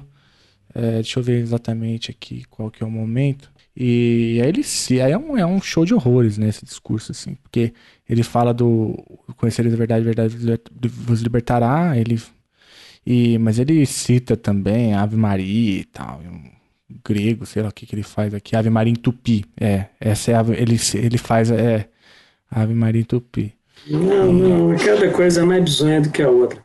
E eu tô lembrando disso é porque a gente tava falando desse negócio, né, do, do- da ordem e, e, e- que me lembra um pouco dessas coisas, né, o papel do, do indivíduo em determinados processos, como é que no elemento da, da conjuntura da política o, o, o sujeito, acho que é um pouco do que a gente está falando aqui ao longo dos processos, bem, o Geraldo volta para a discussão de coisas que tem a ver, você também, mas que tem a ver com questões do nível mais sistêmico, a gente pensar o todo, dinâmicas que tem a ver com a, da- com a- com a problemática como um todo, e em alguns momentos a gente lembra de, de certas coisas que você mesmo lembrou em algum momento. Não, quando você falou que se fosse qualquer governo menos retardado, podia sair dessa mais forte, né, e tudo. Mas como que o indivíduo tem um papel importante nessas dinâmicas do dia a dia e que podem levar à, construção, desconstrução, reconstrução de determinados processos do, da conjuntura, né? Então, pensando, você pode ter indivíduos que intensificam, aceleram determinados processos, né, no, no nível sistêmico. Isso a gente está pensando, estou falando disso é porque eu estou pensando, igual se fosse, ah, se não fosse Trump, fosse Obama, de repente a dinâmica podia ter se, não se acelerava ou se acelerava para um lado, se não é Bolsonaro, se é outro, de repente a lógica podia ser outra. E, e, e acho que um contexto de crise é, como o nosso, ele é muito, muito convidativo para pensar o papel do, de indivíduos, né? Nesse processo, né? Por isso que faz a direita, no caso, às vezes, é, é, é, acho, é igual, acho que foi um jornalista qualquer colocou aqui, começa a ficar louvando o Churchill, né? Como, como uma grande referência, como uma grande figura. E, e, não que não fosse uma grande figura, mas aí ele começa a ficar quase santo, né? Ou até o próprio Lula começa a ficar santo também, em alguns momentos, em função disso. Acho que em função desse contexto de crise, onde as pessoas acabam buscando referências mais, mais seguras. Mas enfim, estou viajando aqui, só comecei a pensar. Olha, eu, eu tô achando que tá acontecendo uma coisa muito estranha, porque a gente tem duas horas de gravação, agora aparece, agora há pouco tinham dois, é, duas pessoas acompanhando a conversa, agora tem dez. Uai, então eu, eu, tá eu, rolando. eu não sei se a galera veio dar uma olhada, ver se a gente ainda tá vivo, não sei. Não sei direito o que tá, o que tá rolando. Acho que no. Eles assim, é zoeira, né? O negócio estava marcado para 9 horas, os caras estão aí até agora, não é o- mentira, né? No, no pico, acho que deu uns 11, 12. E aí foi caindo, foi caindo, foi caindo. Agora daqui a pouco estourou. Tá alguém. Isso aí tem. Ah, Tem começou boi a falar do. Começou a falar do Ernesto Araújo. E aí, vocês querem fazer alguma consideração final? Olha, como sempre, um prazer maravilhoso, foi muito bacana, gostei. Bom te ver, curti. viu, Léo, cara? Achei que você tá bem aí. Bom te ver, cara. Foi massa, foi massa, gostei dessa parada. Vamos nessa, povo. Vou, vou encerrar isso Vamos, aqui. vamos sim. Ó, foi muito legal, Léo, demais, te cara. ver. Idem, Bom. teve bom, muito bom mesmo. Pra quem tá online aí, super obrigado. É, Depois vocês dizem lá pra gente o que vocês acharam. Da nossa ponta aqui parece que funcionou direitinho e tal. E daqui a pouco a gente promete um programa com uma pauta, né? Com tema. Mas, Então, vai chegar nunca. mas obrigado, obrigado, Léo. Obrigado quem tá por aí ainda. E até a próxima. Valeu, Felipe. Valeu, valeu, Geraldo. Abraço, cara. Força aí. Valeu, tamo junto.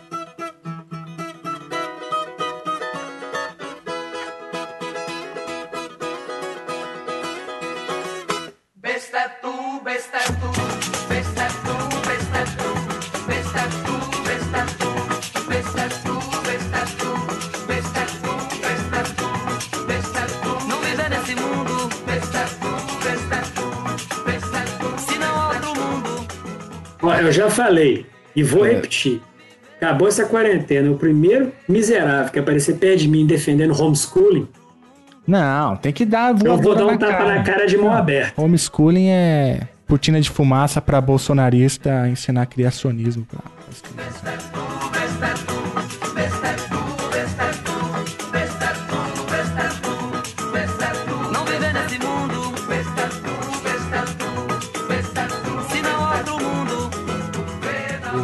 Teve. Mas o- uma coisa da. Vocês ficam. O Geraldo fica enchendo meu saco, coisa do, do WhatsApp e do, do Twitter.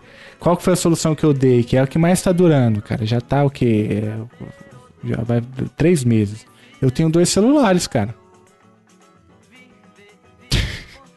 E aí quando. Eu sei que, que tipo de idiota é Isso é a solução do quê? Eu tô tentando entender se soluciona qual o problema. é a solução pra esse problema de não ter que ficar lendo esse WhatsApp toda hora e tal, né, cara? O, o grupo do, do programa X, o grupo dos professores. O meu problema é que eu não dou conta. Não dá, eu sou curioso e ansioso. Mas que eu pego essa porcaria e vejo que aqui dentro tem um grupo que tem 15 mensagens não lidas. Se eu tô dando aula aqui no, no- no- na vídeo, vídeo aula, eu abro a aba do WhatsApp, vou dando aula e lendo as mensagens. O Felipe caiu no conto da, da liberalização do, do, do- do trabalho, cara. Agora ele tem um celular do trabalho e um celular pessoal. Só que os dois são ele que paga, entendeu? É, Isso, isso. Os dois Caiu são no pagos. truque. beleza. É, mas Troféu joia pra você, ó. ó. Troféu impressão digital pra você, ó. Troféu joinha.